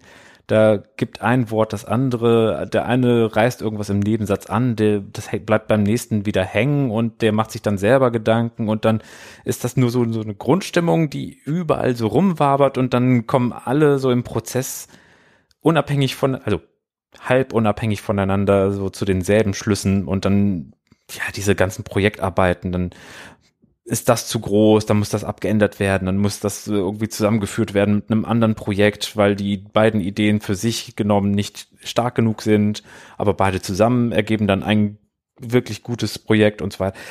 Ich glaube, das passt alles ganz gut und der Alex Jimenez, das ist so eine Rampensau. so ein, so ein Peter Molyneux oder so. Bestimmt. Einer, der sich gut darstellen kann, will. Mal so exemplarisch dafür, was er für eine Rampensau ist. Jimenez und japanische professionelle Zurückhaltung. Wie stellen wir uns so den japanischen Stereotypen Informatiker oder Game Designer oder Programmierer vor? Vielleicht nicht so, wie es in dieser Story ist dieser Jimenez, der von Universal einen Korb bekam, äh, bespricht mit Mitarbeitern von Capcom Japan das äh, Charaktere-Roster. Und dann muss das wohl so gelaufen sein. Morrigan soll eine Vampirin werden? Nein, nicht noch ein Vampir. Dimitri ist doch schon einer. Lasst uns lieber einen Succubus mit hineinnehmen, war wohl seine Aussage. Und dann fragten alle, Hä, was ist das? Ein Raum voller Programmierer, Designer und Grafiker, die ein bisschen ratlos gucken. Und dann soll der One-Liner gefallen sein, Ein weiblicher Dämon, der dich zu Tode vögelt. Die Reaktion auf diesen trockenen One-Liner, Jol Jol, das machen wir. Und dieses Beispiel zeigt ja auch ganz gut, wie in diesem Spiel gearbeitet wurde. Es wurde ja sowohl bei Capcom America als auch bei Capcom Japan an diesem Spiel gearbeitet. Das war ja kein rein japanisches Spiel, auch wenn die Credits das andeuten. Hm. Die ganzen Figuren, die ganzen Charaktere, die ganze Grafik, das kam alles aus Japan. Ja. Die Konzeption der Charaktere und der Geschichte, die kam allerdings aus Amerika was dann auch wieder zu der Geschichte passt. Ich habe mir die Figuren innerhalb einer Stunde ausgedacht. Also halte ich immer noch für unwahrscheinlich, dass er das sich in einer Stunde ausgedacht hat. Aber dass er sich die vielleicht tatsächlich schnell zusammengewürfelt hat, Mhm. die Figuren. Ich meine, so, ja gut, ich nehme einen Werwolf, wo kommt der her? Aus England. Ich nehme einen Vampir, ja, wo kommt der her? So, ein Teil davon ist, glaube ich, schon, dass das schnell geht. Da muss man erstmal drauf kommen, auf die, also, ja, die Biografie, die muss ja im, im Laufe von Jahren entstanden sein und braucht auch verschiedene Autoren. Es haben sehr viele Leute dran mitgearbeitet, auf verschiedenen Kontinenten, da lag die ganze Welt dazwischen. Und wenn das noch nicht reicht, dann sagen wir, ja, wie nehmen die Charaktere Form an? Jeder Charakter wurde komplett unabhängig von einem Developer-Teammitglied in Japan designt, also so die optische Präsentation. Wir hatten gerade auch schon, dass die Hintergrundgeschichte aus Amerika stammt. Jetzt stellen wir jetzt mal gegenüber und zählen nochmal zusammen zwölf verschiedene Herangehensweisen für jeden einzelnen Charakter eine, was Moveset und Stage und Stil und Ästhetik anbelangt, plus Hintergrundgeschichte, die wir betonen es nochmal, vom anderen Ende der Welt kommen. Also kurze Dienstwege, so einmal über den Flur gerufen, gibt's nicht. Und dann gibt's auch noch die kulturellen und sprachlichen Hürden dazwischen. Diese Teams, die das irgendwie so komplett zerstückelt erarbeiten, wie, wie koordiniert man das? Die Lösung ist, man schnappt sich den UI-Designer, also der, der sonst überlegt, hm, die Rundenzähler, mache ich da jetzt eine, ein LED-Design draus oder lasse ich das so ein bisschen brennen und glimmen?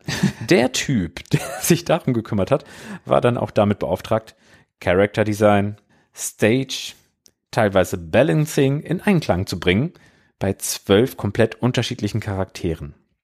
Mordsarbeit, Hut ab. Und am Ende führte der Cell-Shading-Look alle Stile nahtlos zusammen. Das lag bestimmt auch an Akira Yasudas Wirken. Das glaube ich auch. Ich glaube auch, dass der da nochmal letzte Hand angelegt hat und den Leuten ganz klar gesagt hat, hier, du musst das, den Vampir in, in so einem Stil zeichnen, dass er zu Morrigan passt oder umgekehrt. Dass das sich nicht falsch anfühlt, weil Ja. wenn du die Charaktere siehst, ist es schon sehr unterschiedlich. Aber es wirkt nicht so, als wenn jeder von wem anders designt wurde. Es passt schon zusammen. Ja. Soweit. Optisch.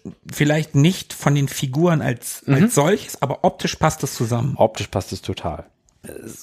Aber auch ein weiter Weg gewesen, den beispielsweise Haruo Murata, der UI-Designer und vielleicht auch Yasuda zurücklegen mussten. Im Verlauf des Ausbalancierens dieser Charaktere gab es einschneidende Entwicklungen. So ein paar Beispiele.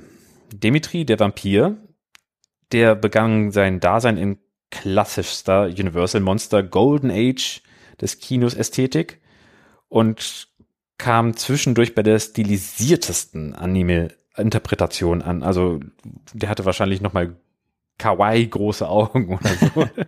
Morrigan, die Succubus, wirkte in manchen Phasen wie buchstäblich aus einem Castlevania gerissen und dann an anderen Stellen war sie massig, bullig und muskulös. Also beides irgendwie relativ weit weg von dieser ja extrem aufreizenden Anime-Version Mhm. Ja, das stimmt. die dann auch so nochmal den extra Touch Dämon an sich hat. Also nicht Dämon, in dem Fall natürlich Succubus, aber diese Flügel, die hätte vielleicht keinen Castlevania-Charakter, also keinen Protagonist.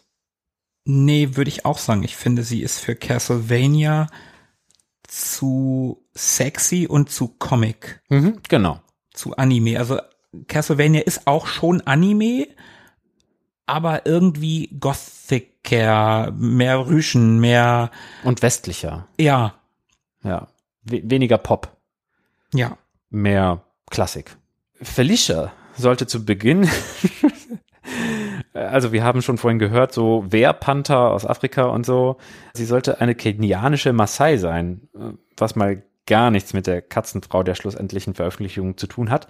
Aber genau diese Maasai-Kämpferin fand sich mit einer ähnlich fröhlichen Ausstrahlung wie Felicia in Elena aus Street Fighter 3 und folgenden Iterationen wieder. Also, da haben wir es auch wieder, diese Projekte, die manchmal so zusammenlaufen, dann wieder auseinandergehen und hier habe ich eine Idee und da wird sie aufgenommen und dann passt sie doch nicht und irgendwie stimmen alle Varianten von dem, wie dieses Spiel entstanden ist und noch drüber hinaus. Also es hat ja Auswirkungen auf andere Franchises, weil diese Charakteridee eben dann in Street Fighter 3 aufgetaucht mhm, ist. Ja, auf jeden Fall. Und wie ging das weiter? Das Erbe, die Nachwirkungen des Ganzen. Darkstalkers war ja in den Arcades ein Hit. Der erste Automat verkaufte sich insgesamt 24.000 Mal. Und wir alle wissen ja, dank des heute schon oft erwähnten Street Fighter 2, was Capcom mit Hits so macht. Zumindest gab es bei Darkstalkers keine Turbo, Super oder Hyper Edition, sondern direkt mal einen zweiten Teil. Nämlich Night Warriors Darkstalkers Revenge. In Japan hieß das Ganze dann Vampire Hunter Darkstalkers Revenge. Immerhin der Untertitel war gleich. Das kam bereits 95 in die Arcades, also nur ein Jahr nach dem Original. Die Story des ersten Games wurde aber mitnichten fortgesetzt. Die Stories der Figuren waren nämlich tatsächlich dieselben. Es gab natürlich Stories für die neuen Charaktere und die Bosse des ersten Teils, die waren jetzt spielbar. Insgesamt kam man jetzt auf 14 spielbare Charaktere. Wenn man so drüber nachdenkt, klingt es doch irgendwie wie eine Super- oder Turbo-Variante, oder? Ja, wie ein DLC so ein bisschen. Ja, oder? Naja, dann dauerte es aber nochmal zwei Jahre bis 1997 dann wurde es ein bisschen verwirrend. Ausnahmsweise mal. Ja, Darkstalkers 3 erschien, allerdings nicht unter dem Namen und auch nicht unter dem Namen Night Warriors, sondern unter dem Namen Vampire Savior, The Lord of Vampire. Ja. 15 spielbare Charaktere und meine Lieblingsfigur aus der Reihe, du hast sie schon angeteasert, Buletta was für ein Name. Eine neue Figur, die wie Rotkäppchen aussieht. Ich lieb's. Finde ich so geil. Das ist so eine witzige Figur. Also, das muss man der Reihe eh anrechnen. Die haben ja Folklore aus verschiedenen Ländern genommen. Nicht mhm. nur die Universal Film Monster aufgearbeitet, sondern Folklore und hier kommen auch noch europäische Märchen mit rein, so mit Rotkäppchen halt, finde ich total gut. Auch wenn sie hier Buletta heißt. In diesem Teil wird, du hast die Story vorhin schon zusammengefasst und gesagt, dass es übergreifend ist, die wird in diesem Teil tatsächlich auch ein bisschen weitererzählt. Und dann kommen wir zum Verwirrenden. Es erschien nämlich im selben Jahr, also auch 97, zwei Updates von Vampire Savior. Updates, also so wie Hyper oder Turbo, nämlich Vampire Hunter 2 und Vampire Savior 2. Vampire Hunter 2 hat die gleiche Charakterliste und den gleichen Soundtrack wie Night Warriors, wobei die in Vampire Savior eingeführten Charaktere weggelassen wurden. Vampire Savior 2 hingegen nutzt die Vampire Savior Besetzung, hat allerdings auch die Musik aus Night Warriors. Überhaupt nicht verwirrend. Ich frage mich auch wofür. ich kann es leider nicht sagen, konnte ich nicht herausfinden. Und dann ja, wir haben ja schon angedeutet, dass, ne, wie, wie das mit den Projekten ist und starken Ideen, die starken Charakterideen haben sich durchgesetzt. Nicht unbedingt die Serie leider. Diese Charaktere verwandelten sich quasi in Fremd-Franchise-Charaktere, so wie Elena, also ein Original Street Fighter-Charakter wurde, aber auch Darkstalkers eigene Charaktere wanderten über in fremde Properties. Sie waren immer noch Darkstalkers, aber waren dann plötzlich woanders unterwegs. Ne? Also die hochbeliebte Morrigan, die war überall. Man kam bei Capcom gar nicht drum herum. Von Arcade über PlayStation 2, dann PlayStation 3, Xbox 360, Wii, 3DS, sogar Mobile und Browser Games waren durchsetzt mit Darkstalkers Charakteren. Alles, was irgendwo ein Capcom und dann Versus oder ein X drin hat, wirklich überall. Also ich wusste gar nicht, dass es so viele Spiele nach dem Prinzip gibt.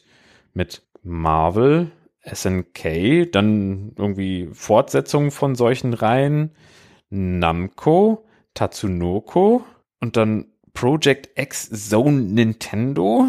Da steige ich langsam so ein bisschen aus. Street Fighter X All Capcom, Also ganz, ganz viele Crossover- und Versus-Spiele, in denen diese Charaktere auftauchen, so circa sechs Hände voll. Mhm. und dann, abgesehen von den Charakteren, gab es sogar noch ganz obskure Erscheinungen, sowas wie nur die Stage eines Charakters in anderen Prügelspielen oder nur das Kostüm oder als NPC in Zwischensequenzen oder gar einfach nur als Figur auf einem Poster im Hintergrund des Levels. Ah, geil. So weit gegen die Featurings.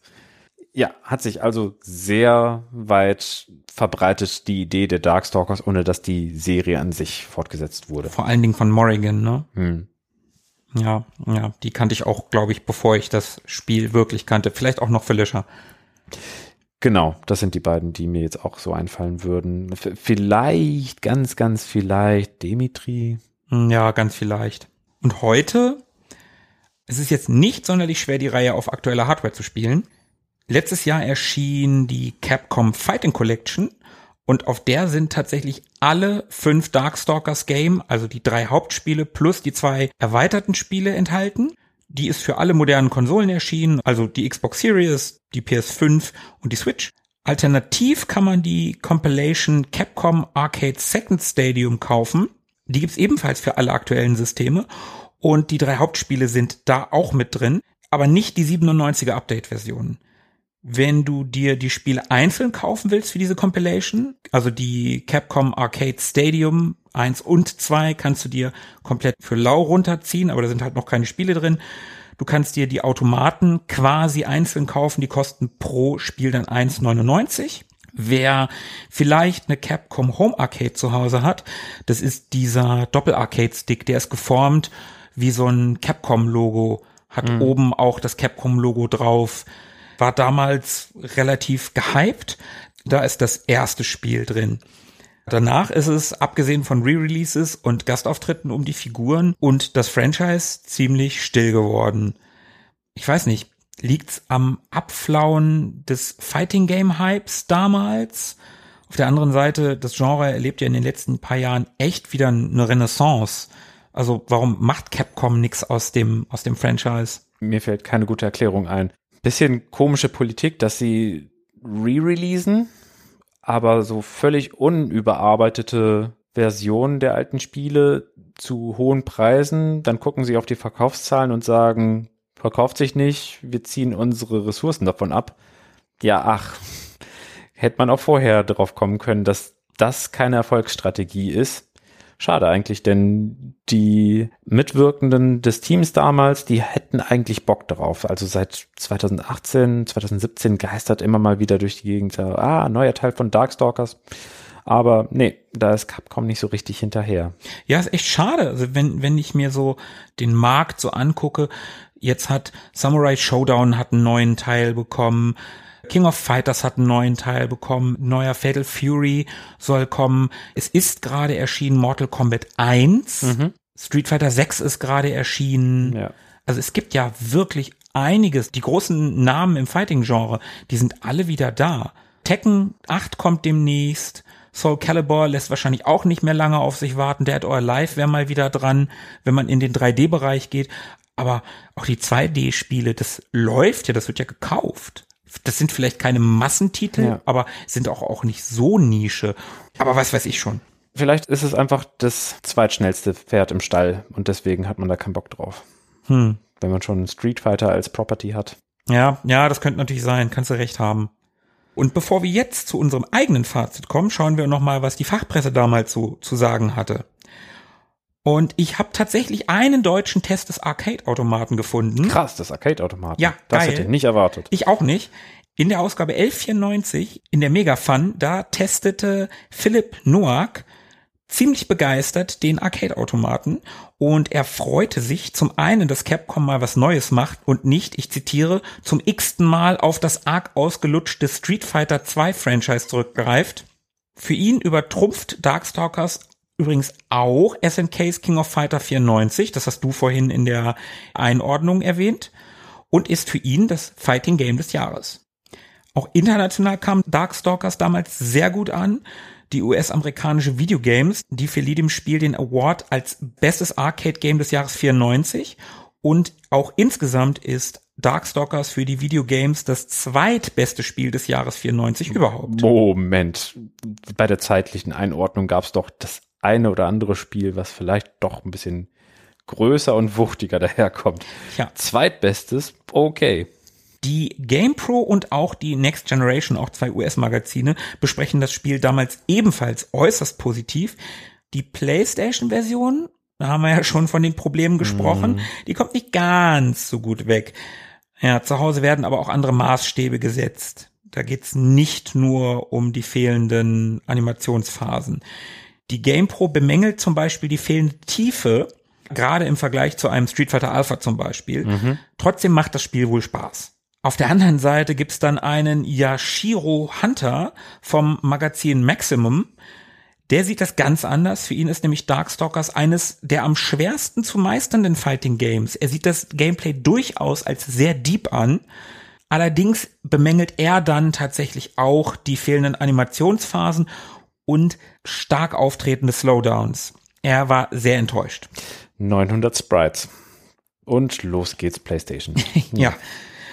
Die Next Generation sagt zur PlayStation-Version dann zwar, dass Darkstalkers ein Höhepunkt für 2D-Fighting-Games ist, aber doch halt nur ein 2D-Spiel. Und die waren damals schon eher fickerig auf Games wie Tekken oder Virtua Fighter 2, 3D-Hype und so, ne? Ich habe das schon öfter gesagt, ich gucke mir viel lieber ein Spiel wie Darkstalkers, was gepixelt ist, an, als ein Spiel wie vor allen Dingen Tekken 1. Das ist doch echt hässlich. Oder Virtua Fighter. Es sind doch keine schönen Spiele. War das nicht sogar nicht texturiert? Das erste Virtua Fighter auf jeden Fall, ja. Beim zweiten bin ich mir nicht sicher. Es sind aber trotzdem keine schönen Spiele. Das kann man Genau. sich heute schwer angucken. Ich finde Tekken 3, das ist noch okay. Tekken 3 ist echt, ich will sagen, hübsch geworden.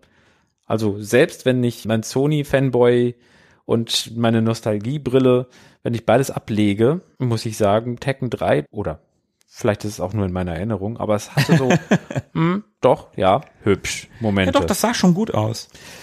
aber dazu musste man echt ganz schön lange schrauben und Darkstalkers war einfach schon so ein äh, ästhetischer Höhepunkt. Auf jeden Fall. Nicht umsonst hat Street Fighter Alpha diesen Anime-Stil ja kopiert.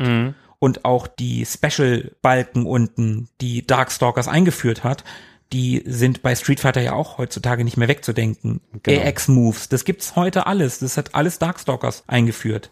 Insofern durchaus ein Spiel, was ein bisschen Impact hinterlassen hat. Ein bisschen. Mhm.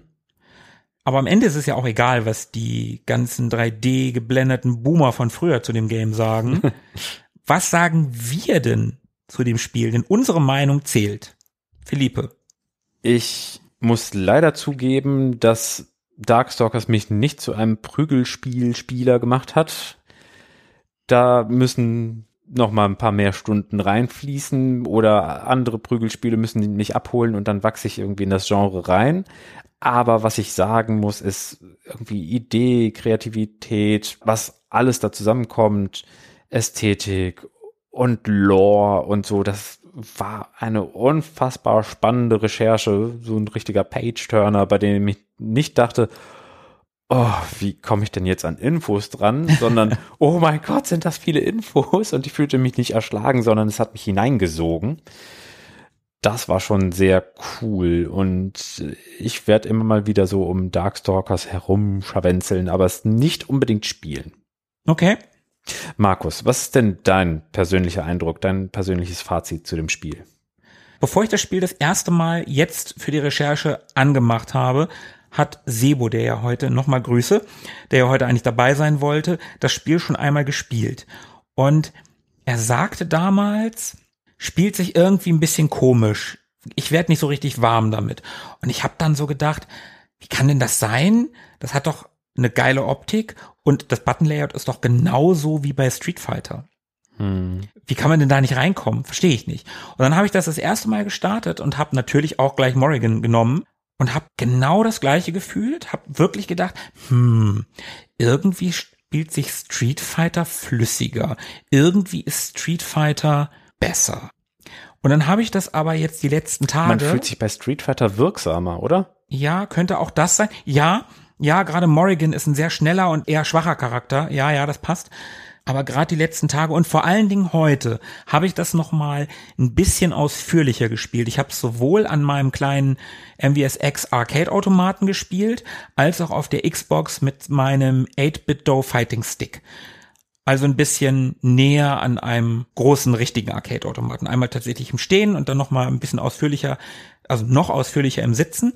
Habe sowohl das erste als auch die letzte Inkarnation noch mal ein bisschen gespielt, habe noch mal mit Charakteren ein bisschen variiert, habe verschiedene Charaktere gespielt und habe dann gemerkt, okay, das braucht einfach ein paar Runden und vielleicht einen anderen Charakter, um da erst mal reinzukommen und dann hat das schon echt Spaß gemacht.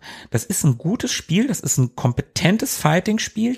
Ja, Street Fighter ist natürlich das größere Franchise und natürlich ist das einfach der Platzhirsch, das Spiel, das über allem thront. Mhm. Also welch, welches Fighting Game ist denn größer als Street Fighter? Und trotzdem muss ich sagen, dass ich Spaß hatte mit Darkstalkers, dass ich vor allen Dingen die Welt und die Charaktere, das ist einfach was anderes. Und das mhm. finde ich geil.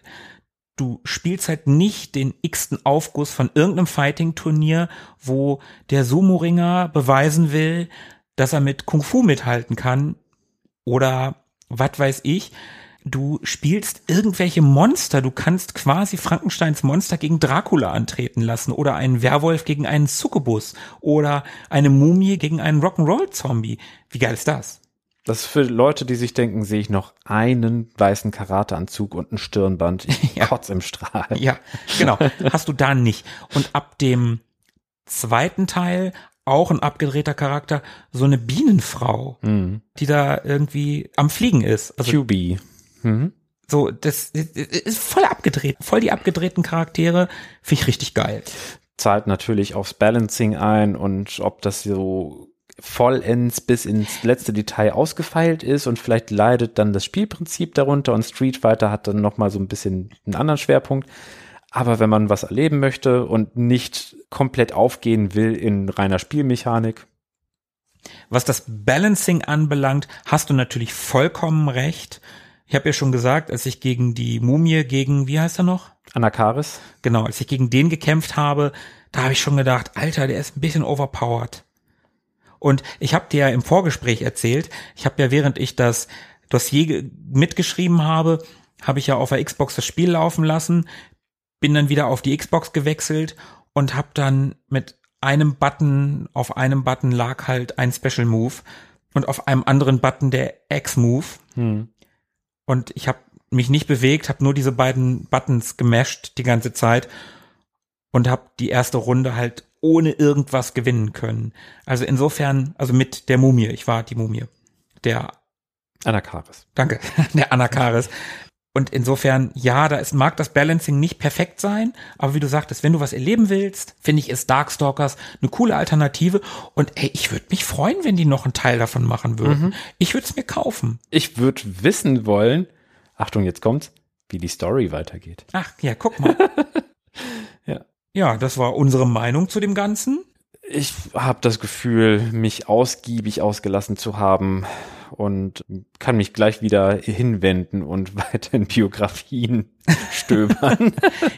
ja, wenn du in die Fortsetzung gehst, da hast du ja noch mehr Charaktere hm. zum Stöbern. Ne, unsere Bulettenfrau zum Beispiel. Unser Rotkäppchen. Also auch wenn es jetzt nicht das zugkräftigste Franchise ist, bin ich froh, dass es auch immer mal wieder solche Folgen gibt oder immer mal wieder solche Spiele gibt, in die man hineinschnuppert, um mal abseits der ausgetretenen Wege unterwegs zu sein. Und wir hoffen, den Zuhörern hat das auch ebenso zugesagt, auch wenn es vielleicht nicht der nostalgischste Titel ist oder der vertrauteste Titel ist. Oder der gruseligste. So super gruselig war diese Halloween-Folge nicht. Aber hey, es ging um Monster, es ging um Vampire und Sukubi und Mumien und Frankensteins Monster und Werwölfe. Also bisschen Halloween-Atmosphäre hatten wir ja doch da drin. Ja, so irgendwie. Doch, doch schon. Ja, ja.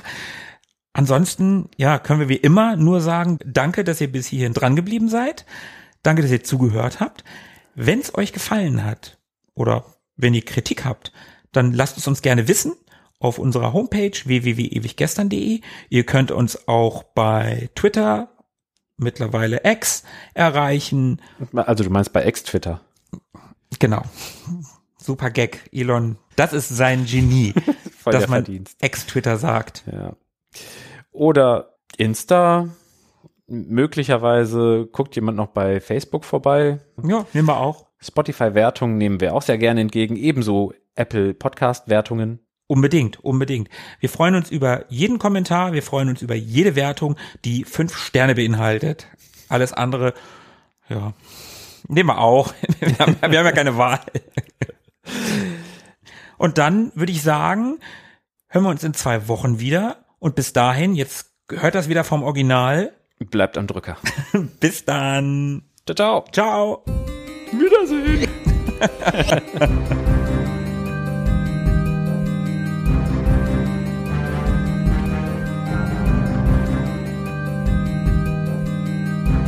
Mögen die Retro Boys mit euch sein. Immer.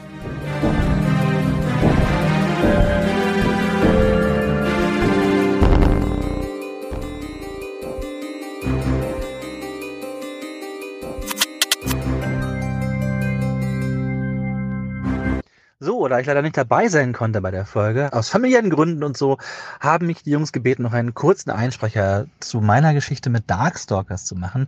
Die ist gar nicht so phänomenal. Ich habe zwei Darkstalkers Artbooks zu Hause, weil ich die Charaktere immer schon so cool und besonders fand. Und ich habe die kennengelernt über diese Capcom Mashup-Spiele, wo es so alle möglichen Capcom Superstars, I don't know, wo es auch die X-Men gab und so. Da waren ja auch immer zum Teil die Darkstalkers Charaktere mit dabei. Und ich hatte mir extra für die Folge den Anime angeguckt. Das heißt, die erste UVA, da gibt's zwei. Ich habe die erste gesehen und muss leider sagen, die fand ich nicht so bombastisch.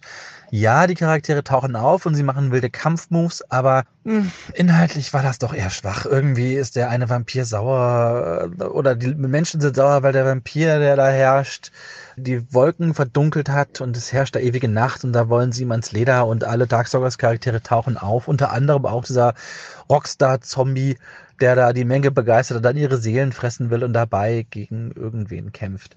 Also mich hat's leider nicht so umgehauen und äh, das war es leider schon. Ich habe kurz in das Spiel reinspielen können, bin aber kein Prügelspielexperte mehr und habe mir deswegen etwas schwer getan. Ja, und äh, ich hoffe, ich konnte euch trotzdem etwas bereichern mit meinen kurzen Anekdoten und wünsche euch viel Spaß. So,